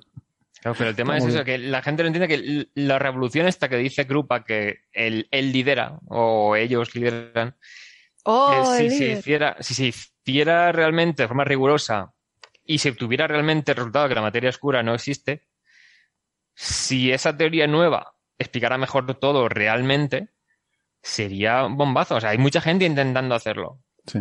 pero es que es muy difícil.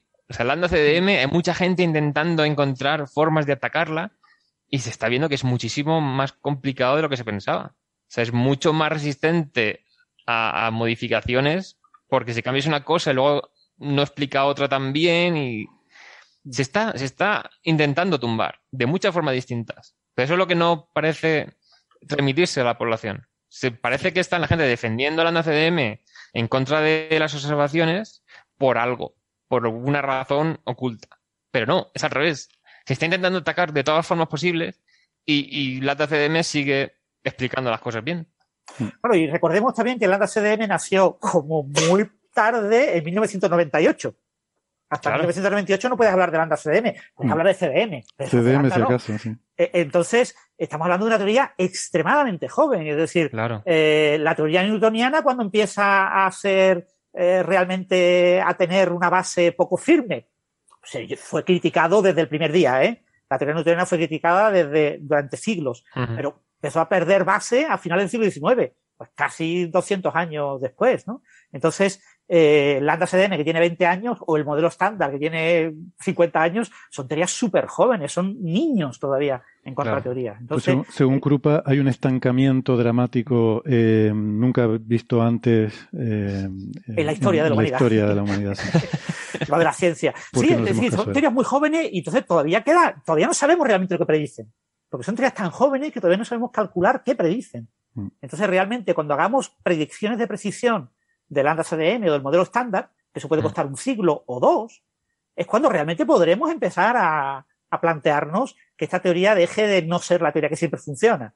Pero Mm. hasta que no sepamos hacer eso, eh, no tiene mucho sentido. Obviamente hay que buscarlo, porque lo- eh, los jóvenes quieren obtener premios Nobel y es lo más fácil eh, demostrar que Einstein está equivocado o que el modelo estándar está equivocado. Eh, decir, Gacho, ¿no? El Selton Galso está equivocado. Premio Nobel. Pero es muy difícil hacerlo con una teoría tan joven. Más fácil hacerlo con teorías mucho más antiguas, ¿no? Que son más fáciles de rebatir. Mm. Bueno, hablando de rebatir cosas, eh, Sí. Gastón, parece que mm, el exceso que, del que, con el que nos habíamos entusiasmado de eventos detectados por Xenon 1T, pues, bueno, parece que se nos, se nos queda ahí en que al final no era nada, ¿no? No, Da un poco yo de pena. Nunca me había, nunca me había entusiasmado. Nunca creí en él. Hay, hay registros, oyentes. eh, Tenemos que pruebas, tenemos pruebas. Lamentablemente lo- los oyentes tienen que estar muy ocupados y ocupadas en revisar eh, el año 2001 de nuestro, de nuestro podcast para elegir el mejor. Pero si fuesen un año antes, en junio, julio del 2020, circa junio, por ahí, fines de junio, recordarán que hablamos de esto largo y tendido. Episodio 273, 26 de julio. Qué grande Francis, un maestro. Es que él tiene Ok. por escrito el resumen que se puede buscar. Sí. Genial. Ah, bueno, bueno, yo ni Yo siquiera tengo eso trampa siempre. Ok. Eh, hay un truco. Francis es humano. Ac- Acabamos de descubrir. Eh, bueno, no, no, eh, no, es, no es tan humano porque él escribe No. resumen de todos los capítulos. Eso es inhumano. ok. Entonces, Recordarán eh, brevemente, ha- había, hay un experimento, había un experimento en ese momento funcionando, cuyo sucesor, ¿no? una, una versión mejorada de este, de la que vamos a hablar, que en junio, fines de junio del 2020, hace unos dos años, eh, había eh, anunciado, la colaboración había anunciado la detección de una partícula extraña. Pero eh, vamos a hablar de qué era esa partícula, qué se decía que era. El detector es, era, se llama Xenon 1T, eh, es un gran tanque de xenón, toneladas de xenón. Eh, habíamos ex- explicado que en realidad es un xenón líquido, luego hay un recubrimiento, otro material. En ese episodio lo contamos bien y una serie de twitters de esa época lo contamos más detalle. La idea es que ese, experimento había sido se- diseñado para detectar partículas de materia oscura. Básicamente la idea era que iba a detectar el recular de los electrones debido a la casi, y lo importante de la palabra casi, casi no propensión de la materia oscura para interactuar con la materia, pero que cada tanto una partícula le iba a pegar a ese gran volumen de átomos que formaban el, el xenón líquido y un electrón o dos podían recular y entonces lo que uno terminaba observando con fotodetectores era ese recular del electrón e indirectamente inferir la presencia de un WIMP, es decir, una partícula masiva débilmente interactuante. Eh, esa es una hipótesis eh, no, no- no necesariamente fuerte, porque también está la posibilidad de que la materia oscura no interactúe con- en absoluto con la materia ordinaria, salvo gravitatoriamente, pero en ese caso no habría esperanza de detectarla. La, hipótesis más fuerte dentro del conjunto que nos da esperanza de detectarla directamente es la de partículas WIMPs, es decir, partículas, repito, más masivas, débilmente interactuantes. Ahora bien, eh, ¿qué ocurre? Ese recular de los electrones podría haber sido, eh, de- debido al dato que se tuvo, eh, en realidad hay una suerte de eventos eh, y lo que habían mostrado era un exceso de eventos, porque hay otras razones por las cuales ese recular se puede observar. Entonces uno estipula cuántas decenas de eventos se tienen que, detectar y había un exceso. Se habían detectado demasiados recules de electrones, lo cual implicaba que algo más tenía que estar pasando. Ahora, de, la forma en que se había detectado, se creía que no era un WIMP lo que se había detectado, sino, sino otra partícula que puede interactuar con los electrones que se llaman los acciones con X, que vienen de axis, de, de. Los acciones son partículas pseudoescalares que inter- interactúan con el campo electromagnético, pero muy tenuemente. Entonces, y son partículas ligeras. Bueno, es otro, otro tipo de eh, partícula no observada, pero eh, teorizada que podría existir en la naturaleza. Ese fue. Una cosa, en- ¿Acción no venía de una marca de, de detergente? Sí, el nombre. sí.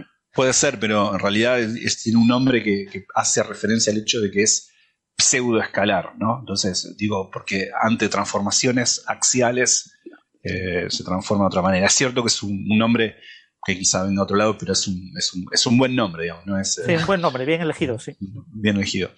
Entonces, la idea es esta, ¿no? Eh, hasta, hasta ahí nos habíamos quedado.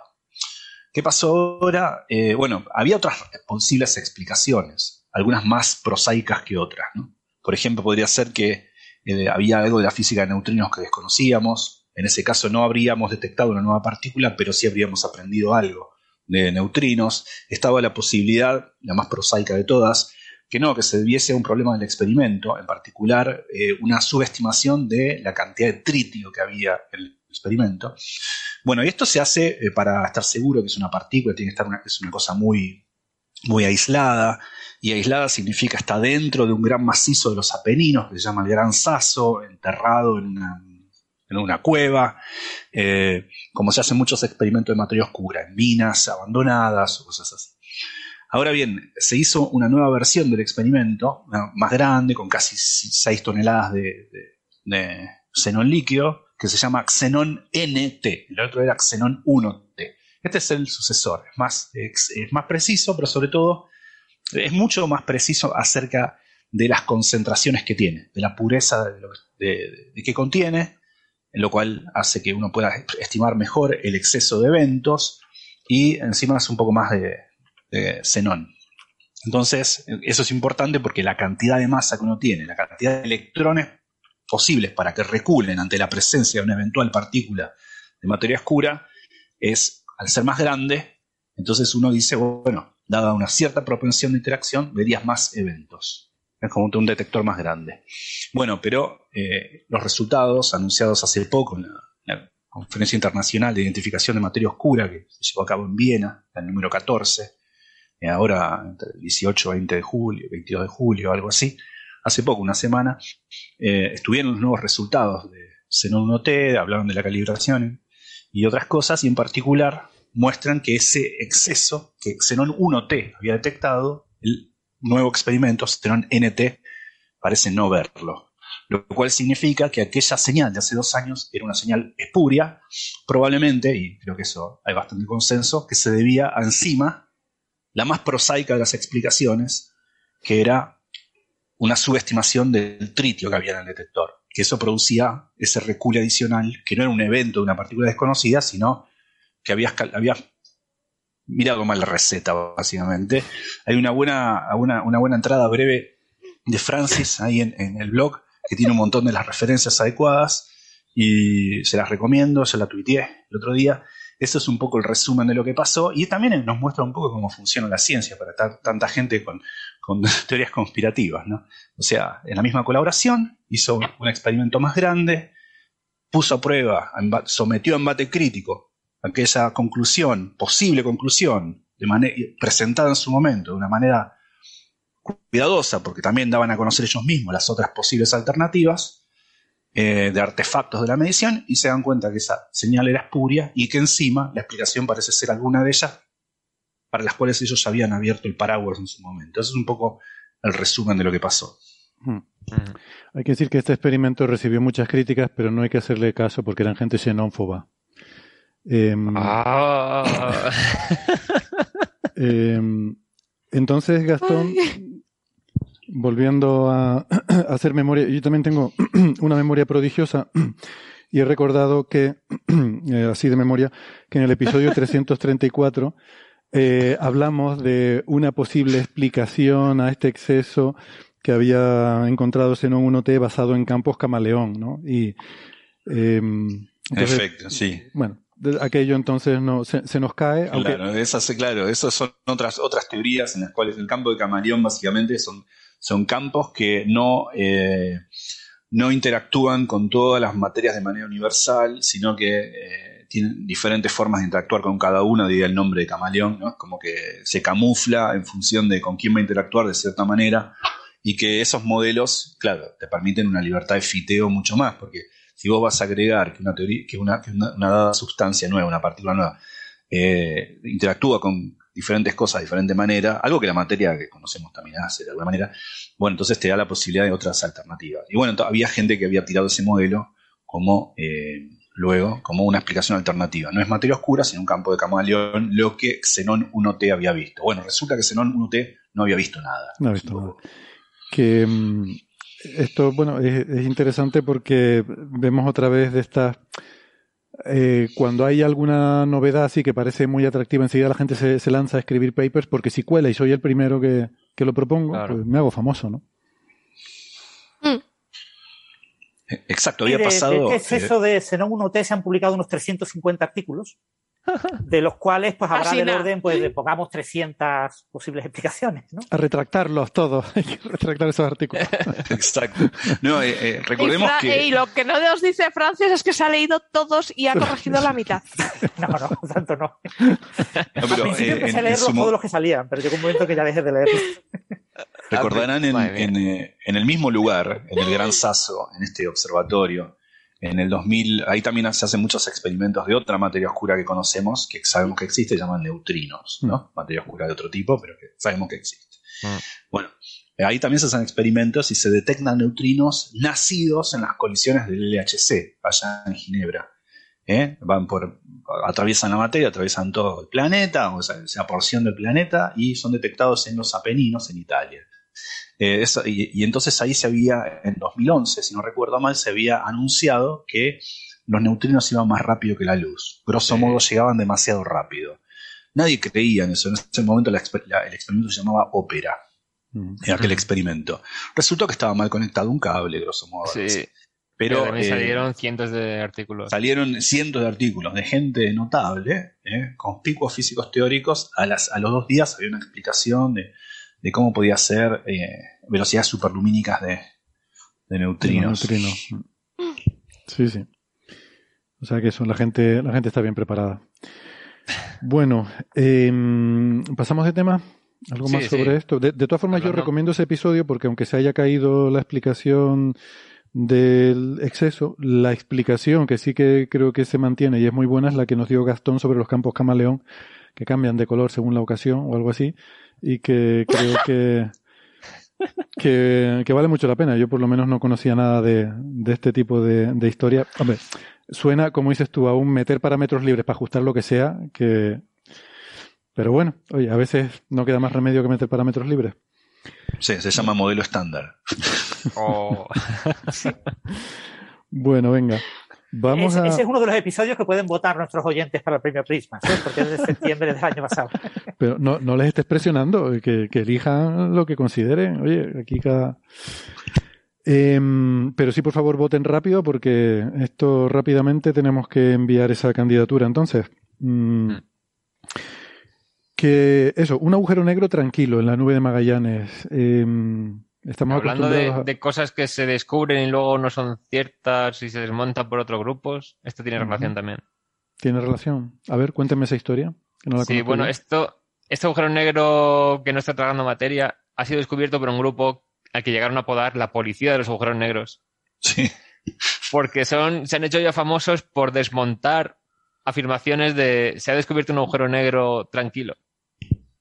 De hecho, hubo uno que estuve mirando, digo, a ver si es uno de los que han desmontado, porque ¿os acordáis cuando se detectó el agujero negro más cercano a la Tierra? Sí.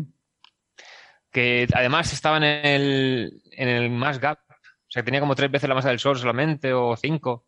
Sí, sí, tenía muy poco arriba y estaba a unos 2000 años luz nada más. Sí, o 1500. Pues ese lo desmontó este grupo. Ahora resulta que ese agujero negro tampoco era un agujero negro. Lo que pasa es que este grupo está como que se ha especializado en estudiar bien el espectro de la estrella porque se tiende a sobreestimar la masa. O sea, a veces parece que es una estrella de un tipo y luego resulta que es de una estrella de menos masa que ha perdido materia por interacción con otra compañera. Entonces todo el sistema tenía menos masa y no era un agujero negro, sino una estrella tenue. Mm. Pero eso. Entonces, en este artículo parece que ellos mismos, que parece que son los expertos en desmontar afirmaciones de descubrimiento de agujeros negros, sí que han descubierto uno. Son los, Y- son los Mythbusters de los agujeros negros. Sí, entonces lo que hacen es estudian, no sé si unas 50 estrellas masivas de una nebulosa de la Gran Nube de Magallanes. Y en una de ellas ven que las líneas de emisión pues tienen un, por efecto Doppler, se ve que está orbitando algo. O sea, algo está orbitando esa estrella y le, ha- le hacen todas las pruebas con las que han desmontado otras afirmaciones de agujeros negros y les sale que aquí sí que hay un agujero negro. Y de hecho, Me los imagino como a los que buscaban replicantes No, esto es que había incluso, Sí. dicen, que partes del grupo, o sea, otros integrantes del mismo grupo también eran escépticos con el tema este, a ver si no va a ser tampoco. Entonces, los mismos métodos de análisis del espectro de la estrella, los mismos modelos de evolución que para determinar qué masa tenía, también estudios del abombamiento de la estrella por la masa del objeto no detectado, también lo Ostras, tuvieron es en cuenta. Ya les vale estar muy seguros, ¿eh? porque si no, la, la Claro, cantidad de gente claro. que van a tener Claro, claro. esperando para devolvérsela. Ahí está, ahí está. Entonces Los parece policías, es como, es como que los policías de los agujeros negros terminaron presos. Los quiero ver ahí adentro ahora. Eso. Claro. eso Pues es. esto me llama la atención del artículo que hay algunas cosas que dices, claro, es una estrella binaria, pero todos los modelos de evolución estelar que aplican para ver qué tipo de estrella es son desarrollados con estrellas simples, sin binaria. Mm. Y claro, ahí había una estrella que ha desaparecido para formar el agujero negro. Y la estrella que detectan, dice, tiene elementos del ciclo CNO que se forman cuando la otra estrella está en fase gigante. O sea, ha ganado materia de la estrella compañera. Pero han Mm. estudiado el espectro usando modelos de estrella aislada, sin compañera. Entonces. Yo no me lo- creo lo- nada hasta, hasta que lo diga Gastón. Si ahí hay un agujero negro o no.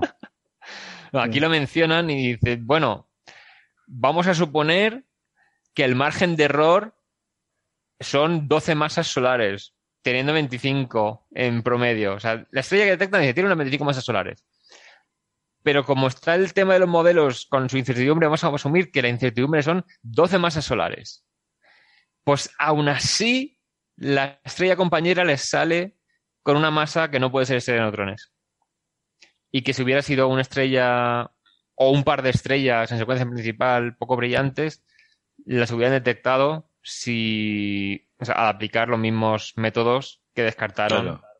Sí, la compañera es bastante masiva, tiene nueve masas solares. Claro. Eh, Hay, hay un rango en realidad, pero Sí. dicen, dicen que la masa, la- el límite inferior de ese rango de masas hace que sea imposible que no sea un agujero negro. Igual Sí. hay muchas, muchas sutilezas con esto, porque la los modelos de evolución estelar eh, dependen de varias cosas. Dependen, por ejemplo, de la masa y el tipo, pero sobre todo la masa de la estrella que murió, es decir, la, la masa de la estrella que era parte de este sistema binario explotó en supernova y dejó el agujero negro.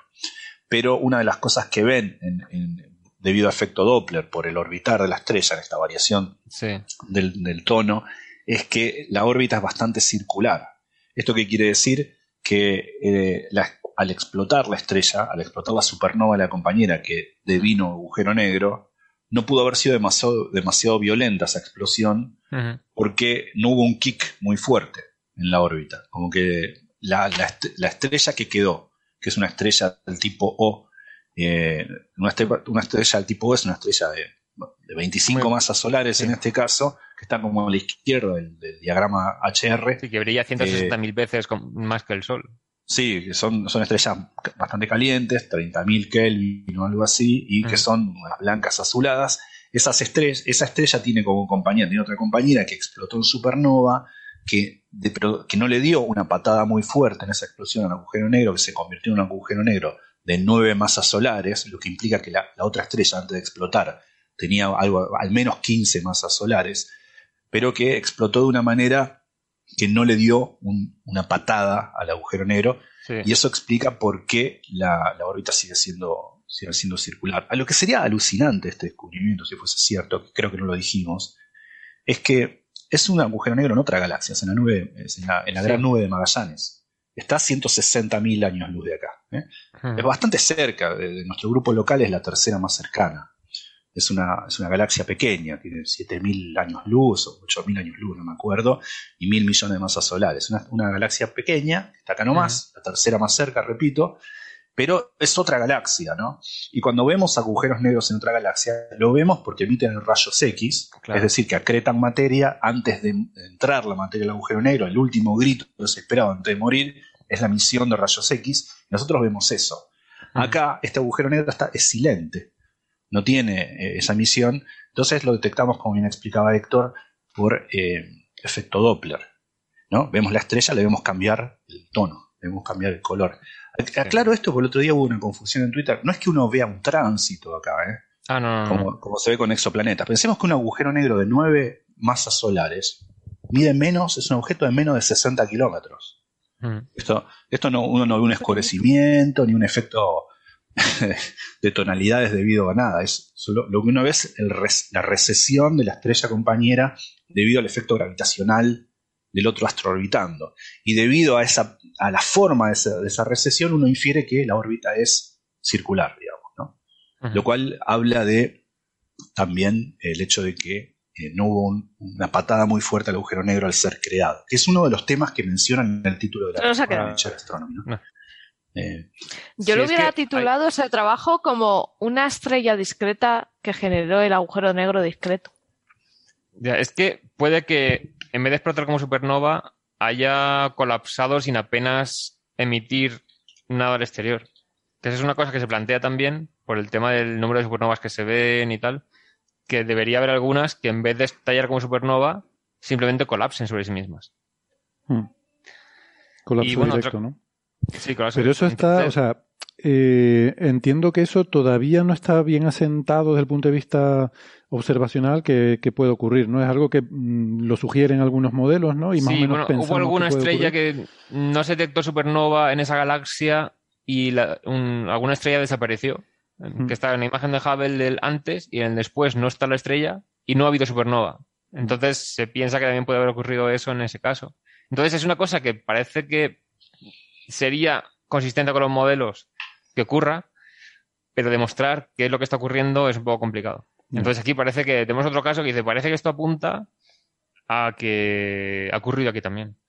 Lo que pasa es que este artículo dice que o sea, en Cygnus X1 también cuando se revisó la masa a un agujero negro bastante más masivo, creo que llegaba a 20 masas solares y tal, como la órbita es ba- bastante circular también, se, se planteó que a lo mejor esa estrella tampoco estalló como supernova, sino que colapsó.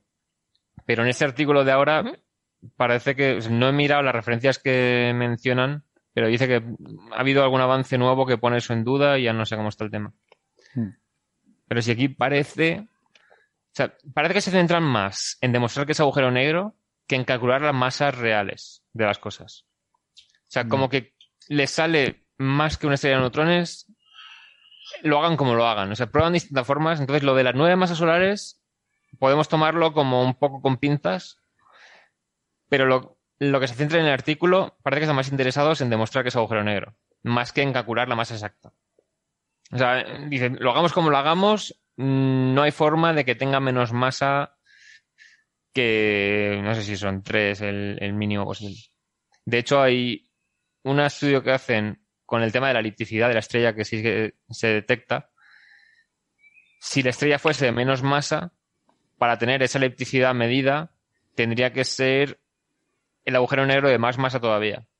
Entonces, si, si lo que pasa es que has calculado mal la masa de la estrella brillante y entonces todo el sistema te saldría con menos masa, con el tema de la electricidad que mides por efecto de marea, sale un poco al revés. O sea, para medir esa electricidad en una estrella menos masiva, tendría que ser más masivo todavía el agujero negro. Y entonces dices, vale, pues por un lado o por otro, sí que es agujero negro.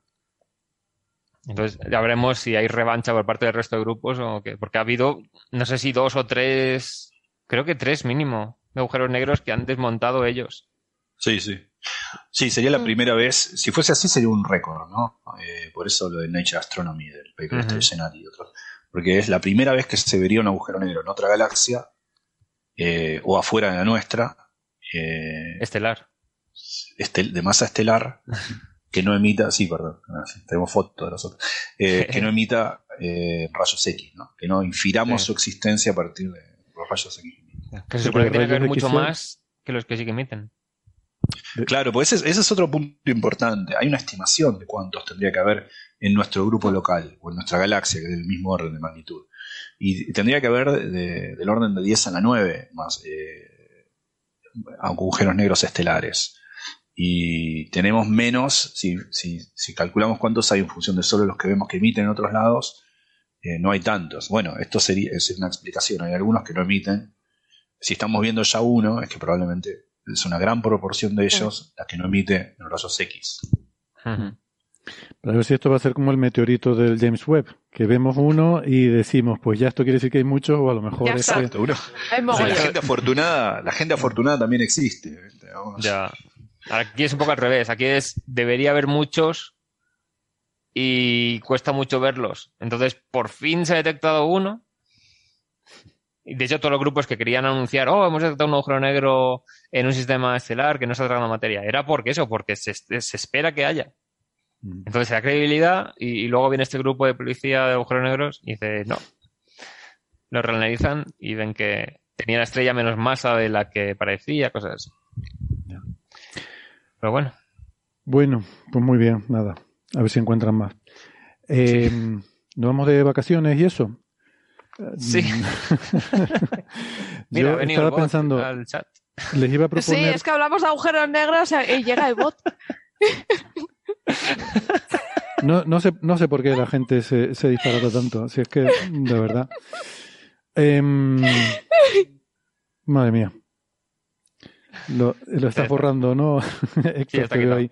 ¿Y esto que se Sí. pueden se pueden bloquear? Eh, porque yo veo aquí que puedo, puedo ponerlo en timeout, pero no sé si... Sí, yo le doy a esconder usuario en este canal.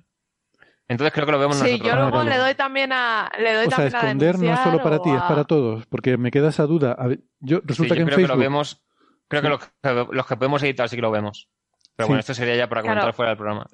pero ya, ya, no, bueno, da igual. La duda, quiero decir, porque a veces en Facebook eh, eh, eh, veo comentarios por ahí que quiero quitar y antes le daba a ocultar, pero resulta que eso solo me los oculta a mí. Ah, no, Sí, yo lo quiero quitarlo, ¿no? Aquí si le das a ocultar ya te cargas a ese, esa Sí, yo cuenta. creo que ¿no? sí. Vale, perfecto. Pues nada, bueno, aunque igual está interesante, no sé, ahora que veo, bueno, da igual.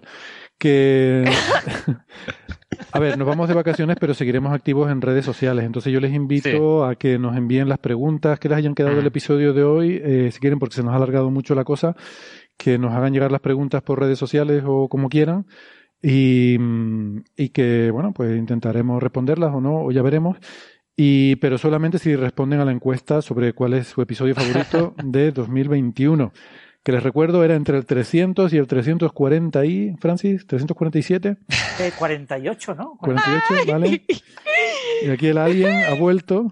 Gastón ha vuelto a su forma original.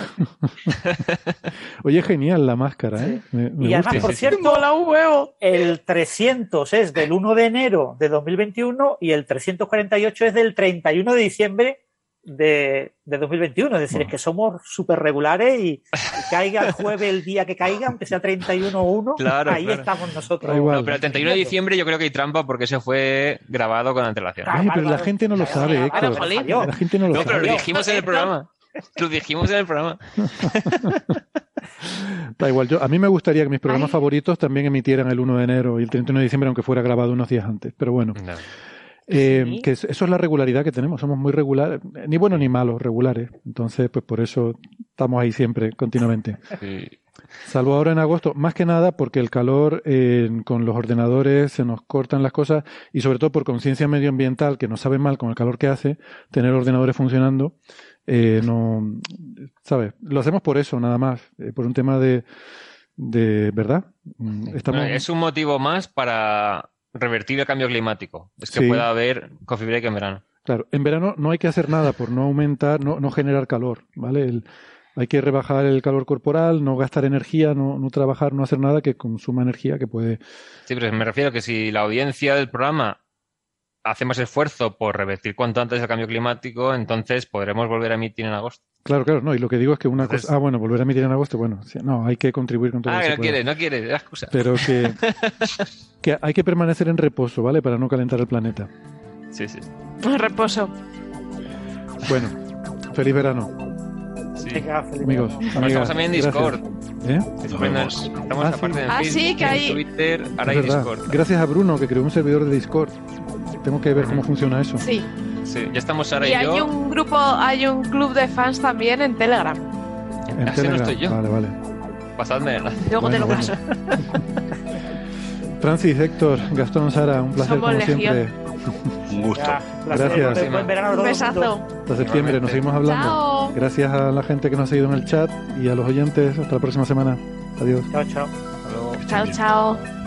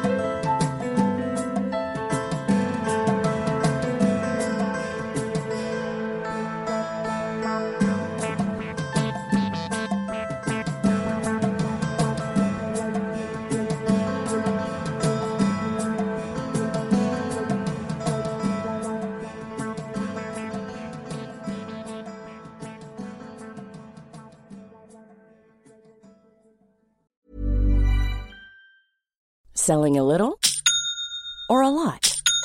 Shopify helps you do your thing however you cha-ching. Shopify is the global commerce platform that helps you sell at every stage of your business. From the launch your online shop stage to the first real life store stage, all the way to the did we just hit a million orders stage. Shopify is there to help you grow. Shopify helps you turn browsers into buyers with the internet's best converting checkout. 36% better on average compared to other leading commerce platforms because businesses that grow grow with Shopify. Get a $1 per month trial period at shopify.com/work. shopify.com/work.